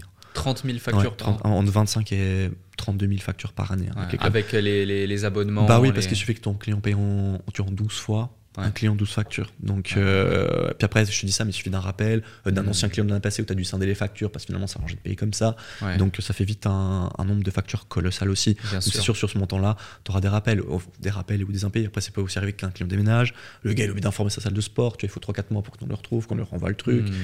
C'est tout des choses qui font partie du jeu finalement. Tu peux pas. Par contre, je sais que des low cost à Lausanne, on est plus sur des taux d'impayés entre 10 et 20 Donc, Ouais, plus c'est- tu baisses tes prix, puis avant j'avais plus de taux d'impayés quand j'avais pris un petit peu C'est plus bas. notre clientèle aussi. Et exactement. Donc Mm. des fois, euh, le, le juste milieu, c'est c'est mieux quoi. Ouais. Et euh, justement, avant, tu me disais, ouais, juste avant, c'est 1000 clients, c'est ça? Ouais, plus ou moins 1000 clients, ouais. Actifs? Actifs. C'est impressionnant parce que finalement, le bassin de population d'Avange, tu disais avant, c'est 5, 6, 7 000 habitants. Mhm.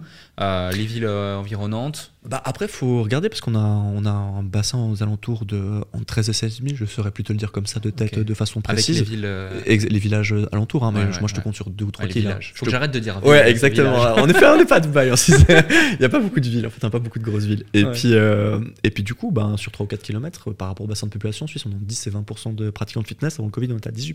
18%. Ouais. Là, c'est redescendu un petit peu au début, puis là, on est en train de remonter. Là, on doit être dans le tour de 14-15%. Ouais. Donc finalement, ça joue, tu vois, entre les concurrents, machin. Après, on Hmm. dit ça, mais c'est pour le fitness en entier. hein. Donc par exemple, prends un exemple, euh, une salle de pilates où ils font que du pilates, ça va rentrer dans ce compte-là. Une sûr. salle de crossfit où ils font que du crossfit, ça va rentrer dans ce compte-là. C'est tout le segment du fitness en fait qui est, qui est compris là-dedans. Complètement. Tu évoquais le fait tout à l'heure que ça fait maintenant 12 ans que tu es dans l'industrie Mhm. du fitness. Euh, donc en 12 ans, tu en vois passer des gens, des choses, des, oui. l'évolution. Euh, 10 à 15% de la population qui est justement active, Oui. euh, c'est quand même un beau chiffre. Oui. Et euh, ces dernières années, il a fait Ça continue de faire la croissance. ça continue de faire de la croissance justement. Euh, comment tu as vu cette croissance justement qui vient notamment grâce aux réseaux sociaux où ça s'est popularisé énormément le fait d'aujourd'hui faire prendre soin de soi, faire du sport, de l'activité physique régulière, de plus en plus? Comment tu l'as vu évoluer? Bah, c'est un petit peu égocentrique ma réponse, mais en fait, tu sais, moi j'étais déjà là-dedans avant. Alors quand c'est arrivé, j'ai un peu, j'ai un peu eu l'impression que le monde s'adaptait à moi, ce qui n'était pas du tout le cas, tu vois. Mais euh, dans le sens, euh, bah, c'était la suite logique des choses. Je pense que notre génération est plus axée sur euh, le sport que sur les boîtes de nuit. Alors, ça veut pas dire qu'il faut pas aller en boîte de nuit, tu vois. Hmm. Mais je pense qu'on on priorise quand même notre santé physique avant d'aller en boîte de nuit. Ça ne nous empêche pas d'y aller après, quoi. Ouais, ouais. Mais euh, notre génération, tu, tu me diras ce que tu ressens, mais je pense qu'on est vraiment là-dedans, quoi. Ouais. On est plus sur la génération de nos parents où ils sont pétés le cul au travail, où ils sont souvent abîmés le dos, soucis de santé. Nous, on veut pas du tout ça, quoi.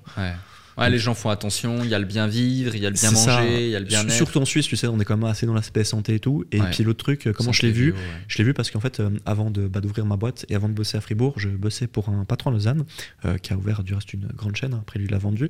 Et bah, je l'ai vu parce qu'il a fait une croissance de malade. Tu vois, puis tout le monde en parlait tout le temps, etc. Donc, je l'ai ressenti à ce niveau-là. Quand tu as des salles qui commencent à ouvrir toutes les trois semaines, bah, tu sais que tu as une croissance dans un marché. Il n'y a pas besoin de nouveau d'être un génie. euh, pour Hmm. ça quoi puis d'ailleurs ça continue là Lausanne il continue d'ouvrir des clubs euh, presque tous les mois t'as des clubs qui ouvrent Fribourg pareil hein. Incroyable. c'est hallucinant hein. Ouais. après le marché est déjà saturé donc on est déjà sur en fait euh, mais là à nouveau c'est des investisseurs qui sont peut-être jamais rendus sur place et je te jure ça doit être ça et qui sont jamais rendus compte de la réalité euh, du terrain tu vois ce que je veux dire? Hmm. parce que par exemple à Fribourg on a énormément de salles beaucoup de salles courtes mais c'est des salles courtes qui, qui ne tournent pas très peu et les salles qui sont déjà sur place ferment ou tournent quasiment pas Pour dire à Fribourg, je ne saurais pas te citer euh, une salle qui fait beaucoup de bénéfices. Après, ça peut être le cas à Lausanne. À Lausanne, il y en a encore qui font du bénéfice, à Neuchâtel aussi. Mais dans le cas de Fribourg, moi, je ne saurais pas te citer un club qui fait encore beaucoup de bénéfices. Qu'est-ce qui, explique cela selon toi? Parce que pour celles ceux qui nous écoutent, peut-être qu'ils ne connaissent pas la ville de Fribourg, mais Fribourg, c'est euh, la une ville de 30 000 habitants. une ville de Suisse. 30 000 habitants qui est euh, aussi euh, euh, le centre d'un canton, euh, donc d'une région. C'est une ville qui est quand même bien placée. Mhm. C'est une ville où il y a énormément de gens. C'est une ville assez universitaire. Tout à fait. Euh, Bah, et du coup, Une partie du problème vient de là aussi, c'est que c'est des gens qui viennent pas forcément de la région, qui n'ont pas forcément un abonnement sur place. Après, c'est aussi une population qui n'a pas nécessairement beaucoup de moyens par rapport à Lausanne ou Genève, par exemple. L'autre facteur aussi, c'est que moi, quand j'ai, comme j'ai bossé à Fribourg, peut-être tu t'entrais à Fribourg, au départ, on Ouais. était quoi 4-5 feet Ouais. Maintenant, allez, qu'il y en a 20. hein. Ah ouais, Donc, euh, quand tu passes de 4-5 à 20, euh, ouais. tu vois, de toute façon, tu peux faire ce que tu Ah, le veux. spectre concurrentiel fait que. Et, et exactement. Puis après, on a aussi beaucoup de concurrents en compte qui sont des grosses entités, donc des fonds d'investissement. Donc les gars, ils arrivent, leur but c'est d'ouvrir 30 ou 40 clubs. La rentabilité, je te le dis, ils s'en foutent, ils en ont rien à foutre. Le but c'est d'ouvrir des clubs pour les refourguer après. Hmm. Donc, et il y en a plusieurs qui commencent à faire ça. Donc quand tu arrives dans ce type de mode de fonctionnement, ça commence à pas être dangereux pour l'industrie. D'où ma stratégie au début, comme on discutait, d'ouvrir plutôt en village. Parce qu'en fait, euh, pour, Ouais. euh, pour une grosse entité, ouvrir un village, c'est pas un, un village, c'est pas un gâteau euh, intéressant pour eux. Euh, tu pourras pas intégrer un loco dans un village, ça va pas marcher. Les gens veulent pas ça, et c'est pas le type de business qui serait rentable dans un, dans un village. Hmm. Et puis en plus, il n'y a pas la place. La plupart du temps, une fois que tu as quelqu'un qui est implanté, si tu te implantes derrière, les gens sont plus fidèles.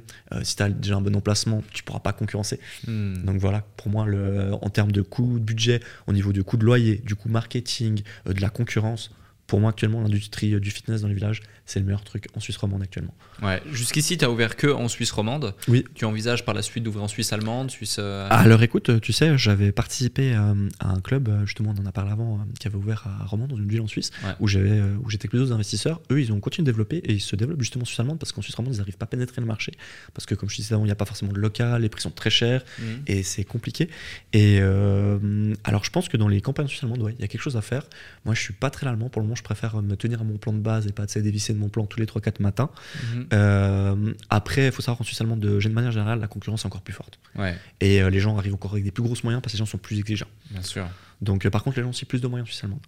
Ouais. Donc, euh, tout s'équilibre finalement. Mais les loyers peuvent être aussi plus chers à certains endroits, moins chers à certains endroits. Voilà. C'est un marché que je connais aussi moins bien. Le marché allemand, le marché roman, je le connais très, très, très, très bien. Ouais. Le marché allemand, un petit peu moins. Tu dis aussi que tu veux pas changer de stratégie tous les 3-4 matins, donc euh, c'est le principe d'être focus justement. Mhm. Je sais qu'à un moment donné, euh, tu as fait plusieurs choses, tu as essayé de lancer aussi euh, des programmes sportifs, un business en ligne, tu as aussi fait du consulting à certains moments, tu as accompagné. Alors, le consulting, je le fais toujours si tu veux, mais ça se fait plutôt naturellement. C'est genre quand il y a une salle couvre ou quand il y a des projets couvre, généralement, comme maintenant j'ai quand même une petite, euh, petite réputation, les gens viennent soit me demander. euh, Il y a plusieurs façons de faire. Après, soit il y a des gens qui me donnent des parts d'entreprise, puis moi je peux les vendre ou les garder à la fin. Soit ils me payent simplement en cash. Il y a aussi l'autre option, c'est que des fois ils ont très peu de moyens, puis bah, ils passent par certains de mes fournisseurs, puis moi je vais me faire rémunérer la commission. Euh, ça, c'est quelque chose qui, qui fait encore. Après, ça, je le fais plus par plaisir, honnêtement, que par business, hein, si tu me poses la question. C'est juste que j'aime bien ouvrir des salles de sport, donc c'est sûr que si je peux toucher un petit billet pour ouvrir une salle de sport, bah, Ouais. je vais le faire, bien sûr. Ouais, là où je voulais en venir justement, c'est la puissance du focus et le fait que là tu restes concentré sur tes salles de sport. Tu fais un petit peu de consulting, mais finalement c'est comme si ça devenait tes salles de sport parce que bah, tu as de l'equity dans certaines d'entre Mhm. elles, tu as des choses comme ça. Et comment tu fais le tri face à toutes ces opportunités également? Comment tu fais pour ne pas te dire ah lui c'est un futur concurrent à qui je vais donner toutes mes, toutes mes, mes compétences, mon savoir et euh, plutôt Bah, dire ah bah, Déjà, je m'arrange d'être assez bon pour qu'un un futur concurrent ne puisse pas arriver. Alors là, je vais m'expliquer. Euh, Ouais. C'est pas comme un business en ligne, c'est dans le sens où, par exemple, si je prends le cas d'Avanche, euh, Alec, bah, du coup, si tu veux me concurrencer Avanche, il faut que tu aies un meilleur emplacement que moi. Je suis à côté de la gare, à côté de la sortie d'autoroute. Ça va être compliqué à trouver. hein. Ensuite de ça, le loyer sera forcément 10 fois plus cher que le mien. Donc ça va être compliqué ta rentabilité. Et de deux, là, j'ai tellement investi que tu vas devoir investir deux fois plus que moi pour espérer me voler une partie de mes clients. Ce qui fait qu'à la fin, de toute façon, tu ne seras pas rentable hmm. tout simplement. Voilà, donc euh, c'est pour ça que je m'en fiche, parce que je m'arrange pour être vraiment le mieux placé, le, le plus anti-concurrentiel possible, et après je peux aider quelqu'un. Après, bien évidemment, je vais pas aider un concurrent direct, je vais aider Mm. quelqu'un qui va ouvrir, je sais pas, 10 km, 15 Ouais. km, tu vois ce que je veux dire, où il y aura pas de, de conflit d'intérêt, Ouais. comme on dit. Je me, je me souviens de, je me souviens justement de ta une de tes premières missions de consulting ou ta toute première mission de consulting, tu m'en parlais beaucoup parce Mhm. que je te donnais deux trois conseils Bah oui, euh, autour de ça, c'était assez rigolo. Et euh, et euh, et- et il y avait, euh, sans rentrer dans le détail ou les citer ou autre pour la confidentialité, toi il y a un truc qui est intéressant, c'est que tu es seul décisionnaire. Et Oui. euh, du coup, tu prends les décisions par toi-même, tu avances par toi-même, c'est ce qui fait que tu peux aller vite, c'est ce qui fait que tu es libre. Et c'est un truc qui est assez intéressant, en tout cas pour le premier. euh, Moi, je prends, je prends des associés maintenant quand je joue des clubs, et c'est Ouais. des actionnaires minoritaires en général. Comme ça, effectivement, je suis protégé euh, de ce point de vue-là. Ouais. Après, je demande bien sûr leur avis quand même, mais, euh, mais je pense que c'est important que toi, enfin, quand tu es entrepreneur, d'avoir une vision puis de pouvoir l'appliquer Ouais. sans avoir. C'est aussi pour ça que je vais pas plus vite. Je pourrais prendre maintenant l'option d'aller plus vite en passant par des investisseurs, mais j'ai pas du tout envie de me prendre la tête d'un investisseur. J'ai déjà vécu dans le, dans le fait euh, du consulting et où t'es pas forcément décisionnaire, tu dois trouver des conflits. Des fois, tu leur expliques des trucs, ils sont obligés de faire la connerie pour dire Ah bah oui, t'avais raison, bah oui, si je vous l'ai dit, les gars, c'est Ouais. qu'il y a une raison, tu vois. Et ça, j'ai trouvé que c'était assez chiant quand même, des fois. Bah, justement, ma question c'était comment tu as vécu ça, d'une part, et puis euh, aussi bah, comment, euh, comment les gens vivent et gèrent, euh, selon ta perception et ton expérience euh, du, du terrain, des conflits d'associés quand c'est des business physiques où il y a potentiellement des centaines de milliers de francs, Mhm. d'euros euh, qui ont été investis, où c'est complètement différent que si tu as deux mecs qui lancent un business en ligne. Tu te sépares, Et fini. voilà, c'est fini, tu as juste à déconnecter le site et puis euh, fini terminé. Quoi. Bah déjà la première chose c'est de pas avoir de, deux actionnaires à 50-50. Ouais. Déjà t'évites 99% des gros soucis. Ensuite, deuxième 99, chose- ouais. ouais. ouais franchement exactement. Et de... oui excuse-moi désolé c'est l'habitude. Et euh, l'autre chose aussi c'est peut-être tu peux faire un contrat aussi euh, directement d'associé en disant euh, quels sont les rôles de chacun. Comme ça ça évite les grandes problématiques. Connaître la personne généralement si tu t'associes à lui c'est quand même mieux. Comme je dis on peut se tromper des fois mais généralement t'évites quand même un petit peu les problématiques. Il y a beaucoup de gens qui disent qu'il faut pas ouvrir des gens qui connaissent des amis machin. Je suis pas d'accord. Oui c'est vrai faut pas ouvrir avec tous ses potes etc. Là ça va devenir un, un fiasco total. Hmm. Mais après, tu peux très bien ouvrir avec un ami, quelqu'un que tu connais du moment où il est compétent et que, tu vois ce que je veux dire, euh, tu sais qui sait gérer, quoi. Ouais, ouais, ouais. Donc je dirais, ben voilà, être majoritaire et puis justement faire un contrat d'associé, puis bien être d'accord sur qui fait quoi, tout simplement. Ouais, complètement. Tu, euh, tes parents étaient des entrepreneurs? Non, du tout. Ok. Donc c'est vraiment euh, inné, c'est venu comme ça, cette euh, envie, Euh, cette volonté. ouais, ouais, je crois. Mais j'ai pas connu, tu sais, mes grands-parents parce qu'on n'est pas en bonne entente avec, mais mes grands-parents, par contre, étaient des entrepreneurs.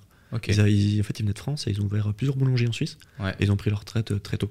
Après, euh, ma maman a toujours été en conflit avec eux, tu vois, donc on n'a pas eu de, ouais. contact, etc. Mais Ouais. euh, du coup, côté français, dans la famille, tout le côté que je connais pas, ils sont très entrepreneurs. Peut-être que ça vient de là. Peut-être. hein, peut-être, hein, c'est peut-être pas. héréditaire, c'est dans les gènes peut-être. Peut-être. Et euh, tu, tu, tu, tu es né en France, tu es né en Suisse? Non, moi je suis né en Suisse. Né en Suisse. Mhm. Ok, ouais. Je suis un, un étranger de deuxième génération. Troisième même. Et euh, justement, il y a, il y a un truc qui, qui est, qui est intéressant, c'est que tu vois, moi-même j'étais un peu turbulent à l'école, Mhm. euh, etc. Toi, tu étais, bah, clairement, on t'a dit, soit, soit tu quittes, soit tu quittes, soit on porte plainte contre toi. Donc pour en arriver à là, j'imagine, tu avais dû Ouais, bien. ouais, non, mais j'en ai fait. Euh, Et, et tu disais tout à l'heure, moi j'aime bien le côté de crypto parce que c'est un peu euh, anarchiste, c'est un peu hors du système. Euh, Qu'est-ce que tu penses du système préconçu et de ce qu'on t'apprend, de ce qu'on t'impose également Et ce qui crée, moi je trouve que ça crée un peu une société d'assistés, ça crée une société un peu de flemmard. Bah, Qu'est-ce que tu en penses de tout ça? C'est pour ça, moi, je te dis, je suis assez euh, anarchiste dans le fond. Déjà, quand j'étais gamin, parce que bah, j'étais un petit peu contre le système à l'école, puis je pense que c'est resté. Et euh, moi, je suis pas d'accord, euh, je suis pas du tout d'accord avec le système dans lequel on vit. C'est pour ça d'ailleurs que je suis entrepreneur, parce que c'est la façon de recréer ses règles à soi, quoi. Je pense que tu l'es aussi d'une certaine façon, si on ne aussi pas entrepreneur, quoi. Mm. Et ouais, moi, je trouve qu'on est de plus en plus dans un système d'assisté, où genre, il faut arrêter de foutre la, la faute toujours sur autrui, sur machin. Le pire, c'est quand je regarde la télé de temps en temps, je me regarde la politique française, ça fait un petit peu la télé-réalité, tu sais. Mais c'est un foutage de gueule absolu, quoi. Les gars, ils sont là, ouais, on veut pas de milliardaires, on veut pas ça et tout, mais vous avez aucune réalité de la, de la vie du terrain, c'est pas possible. Vous comprenez pas le système économique. euh.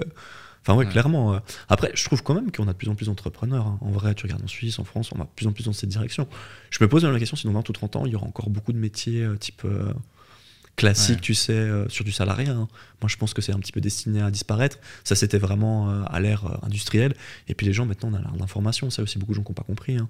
Ouais. Donc, dans l'ère d'information, on n'a pas raison de, de faire un métier répétitif toute la journée. Quoi. Complètement. Tous, tous, tous ces jobs-là, c'est des restes de l'ère industrielle. Et ils sont voués à disparaître sur du court moyen terme.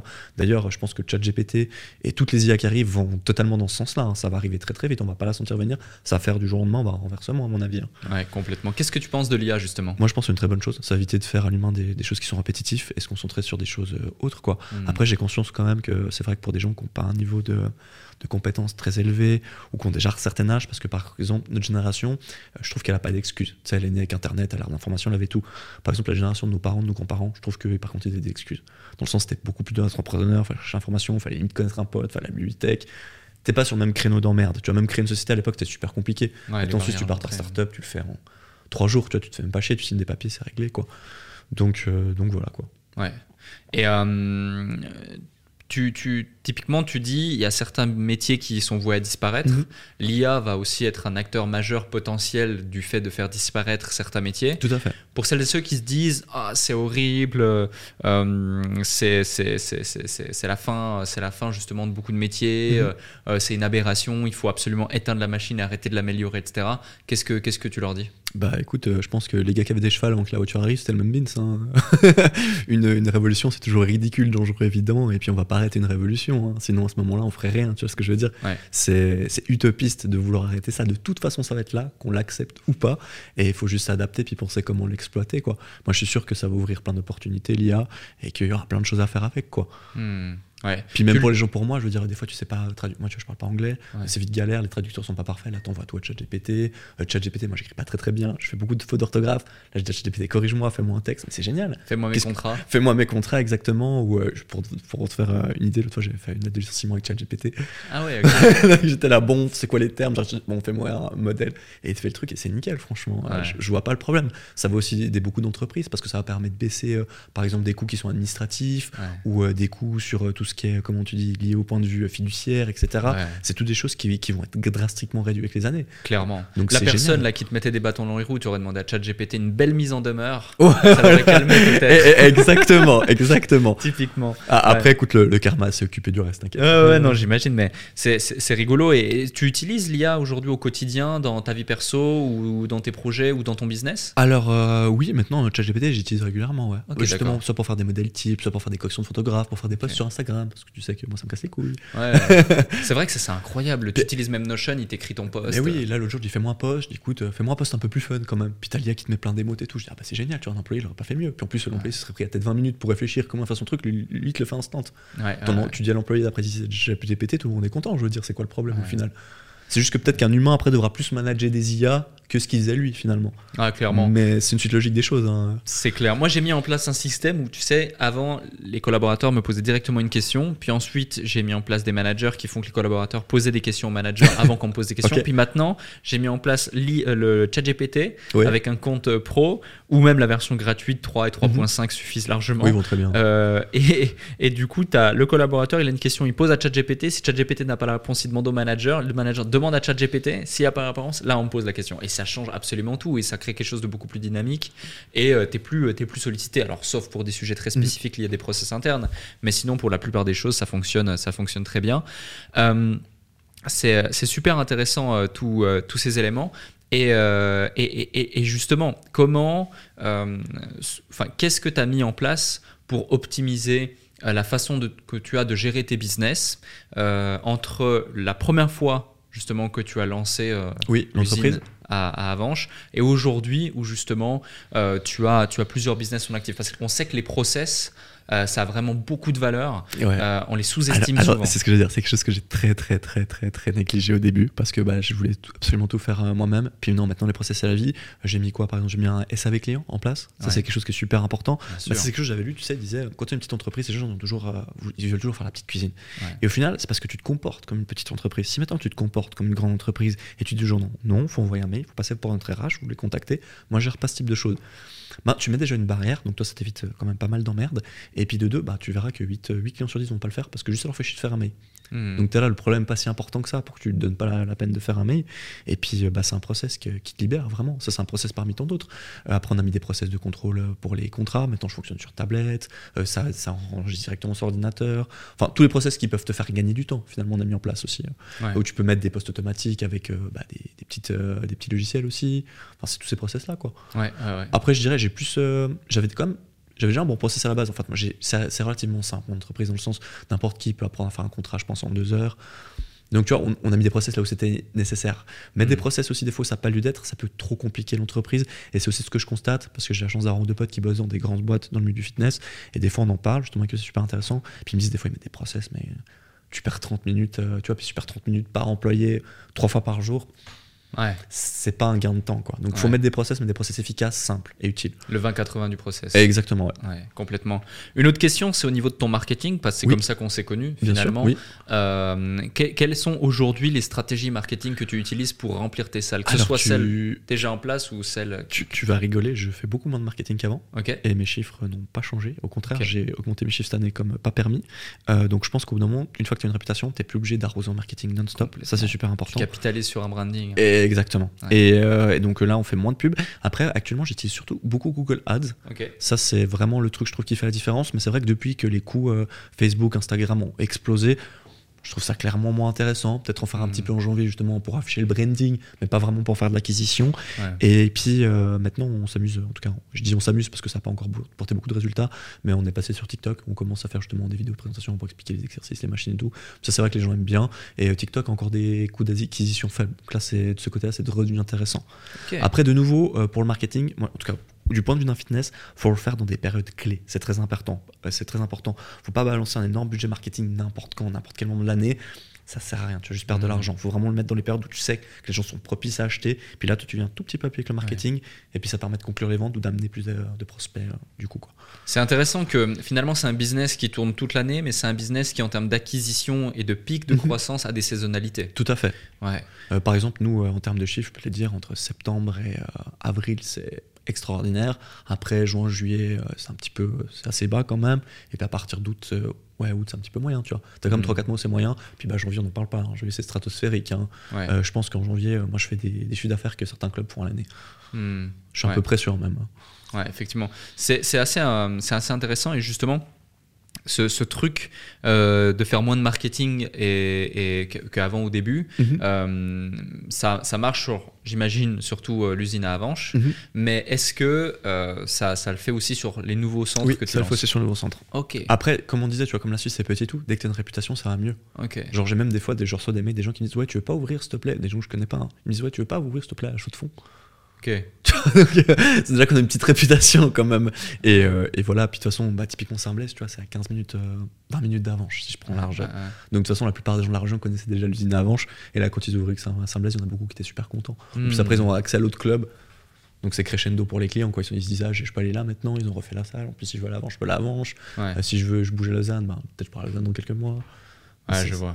Comment tu gères aujourd'hui ton quotidien? Est-ce que tu fais encore ces allers-retours entre euh, Orbe, Avanches, Neuchâtel, depuis chez toi, etc. Et ou- J'essaie quand même de, oui, de passer euh, deux heures par semaine euh, dans chaque club pour quand même contrôler tout va bien, discuter un petit peu avec les gens. C'est moins qu'avant, parce qu'avant tu, tu faisais vraiment Ouais, ouais, le non, non, matin non, là. non, tac, non, tac, là, je peux te dire honnêtement, je suis très tranquille. Là, si je dois t'expliquer un petit peu ma routine, euh, le matin, j'ai pris quelqu'un, donc je pourrais ne plus ne pas venir le matin comme je faisais avant, mais j'adore venir le matin deux heures. J'aime bien contrôler que tout va bien, faire mes petits mails tranquilles, etc. Mais on va dire à 9h, je me lève à 8h déjà, donc voilà. je prends le temps de déjeuner, de me doucher. À partir de 9h, je fais mes mails. Ensuite, je, je bouge à la salle vers 9h45. Généralement, je bosse deux heures à bloc euh, jusqu'à midi. À partir de là, je vais manger, puis ensuite m'entraîner. Et ensuite, en partie, j'ai fini ma journée. Puis après, si je fais d'autres choses, c'est soit des rendez-vous, euh, soit des choses imprévues, soit du développement, soit de la visite de club, euh, soit si on doit mettre quelque chose en place. Mais en principe, maintenant, je suis vraiment lui très chill. Quoi. Hmm. Et qu'est-ce qui fait justement quand tu as on, on voit, tu es vif d'esprit, tu es hyperactif. Euh, Il y a beaucoup d'idées qui doivent passer dans ta tête, je pense, euh, à chaque fois. Pour le rester focus tu vois. Voilà, pour rester focus. Parce que des opportunités, tu dois en avoir beaucoup et tu dois avoir plein de- d'idées, de, trucs. Et en plus, Ouais. quand tu as de l'argent, quand tu as des liquidités, oui, tu as, envie de, tu vois, as envie de sauter sur tout. Mais ça, c'est le truc de l'entrepreneur, je dirais. C'est Voilà. vraiment le je saute sur tout ce qui brille. Et euh, bah, de nouveau, ça, j'ai- pas mal tu de potes. canalisé? Ouais, j'ai vu pas mal de potes à moi en Suisse faire ce genre de conneries qui avaient des business qui tournaient, puis en fait, ils, ils sautaient sur tout ce qui brille. Ouais. Et du coup, t'es là, mec, t'aurais mis le même énergie, même ton temps à développer ton business qui tourne déjà, t'aurais dix fois plus de résultats qu'essayer de relancer, sortir une opportunité. Alors, les opportunités, ça dépend si j'ai le temps et si l'opportunité me fait envie, tout simplement. Par exemple, des fois, là, ce qui arrive souvent, c'est quand des concurrents, font- enfin, pas des concurrents, mais quand des clubs font faillite, si tu veux, euh, bah, des fois, il y a les parcs machines qui restent, puis euh, les boîtes de leasing savent pas quoi en faire, donc ils m'appellent directement. Donc, ça, c'est cool. Moi, je renégocie avec eux, puis par exemple, tu peux acheter un parc machine qui vaut 500 000 francs euh, dans une faillite, après avoir discuté avec le responsable en question, tu peux le racheter 50 000 francs. Et puis toi, tu peux le revendre derrière 130 000 francs direct. Donc c'est des petites opportunités comme ça, je peux faire des fois quand elles se présentent et quand j'ai envie de les faire. Parce que des fois, il y a aussi un coût logistique. Ça veut dire qu'il faut quand même compter euh, dans les coûts qu'il faut venir avec 4-5 employés, un technicien s'il faut démonter une machine pour passer une porte, 2-3 camions, stocker ça peut-être un mois, puis ensuite renvoyer ça chez le nouveau client. Et, voilà quoi, j'essaie de regarder. Des fois, ça, m'arrive simplement d'avoir la flemme puis pas avoir envie de, me prendre la tête avec une opportunité. Je la fais pas.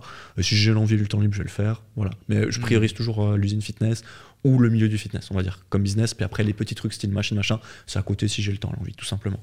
Intéressant. Et ces opportunités, comment tu les identifies? Elles viennent à toi aujourd'hui parce que Ah, aujourd'hui, elles viennent tout de suite à moi. Ouais. J'ai- Ok. Je suis en concurrence. Bah, tu vois, comme euh, on a acheté vraiment beaucoup de machines, enfin, moi, j'ai acheté beaucoup de machines pendant le Covid et puis avec les clubs, etc. Je suis euh, en contact directement avec Coopera, les boîtes de leasing, si tu veux, euh, d'ailleurs qui font son leasing pour les machines. Et quand ils ont des couilles, comme ils savent que j'ai une boîte assez solide, ils m'appellent, ils me disent Bon, écoute, euh, là, ça va pas trop. Est-ce que toi, tu veux reprendre ça pour temps? Puis tu, tu en discutes. Euh, dès généralement qu'il y a un truc, par exemple, sur leur marque, je regarde souvent la marketplace. Donc, des fois, je tombe sur des opportunités, je rachète, je vends. Hmm. Ou des fois, ça arrive directement que quand il y a des gros trucs, ils m'appellent directement moi. Ou tout le monde envoie l'article et je suis là, bon, c'est bon. Hmm. Puis tu sais, bah, c'est tout con, mais pas tout le monde peut prendre l'opportunité parce qu'il faut déjà avoir logistique pour.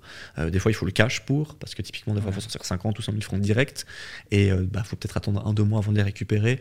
Donc, tu as tous ces aspects-là qui font déjà, je pense, un bon tri. Puis les gens qui connaissent pas les machines, c'est comme les voitures, les machines. hein. C'est tout un marché qu'il faut connaître. Ouais. Je prends un truc vraiment con. euh, Une machine blanche, ça va valoir 500 balles. Une machine grise, c'est entre 900 000 300 francs. Ta machine, elle est noire, elle vaut 3000 francs.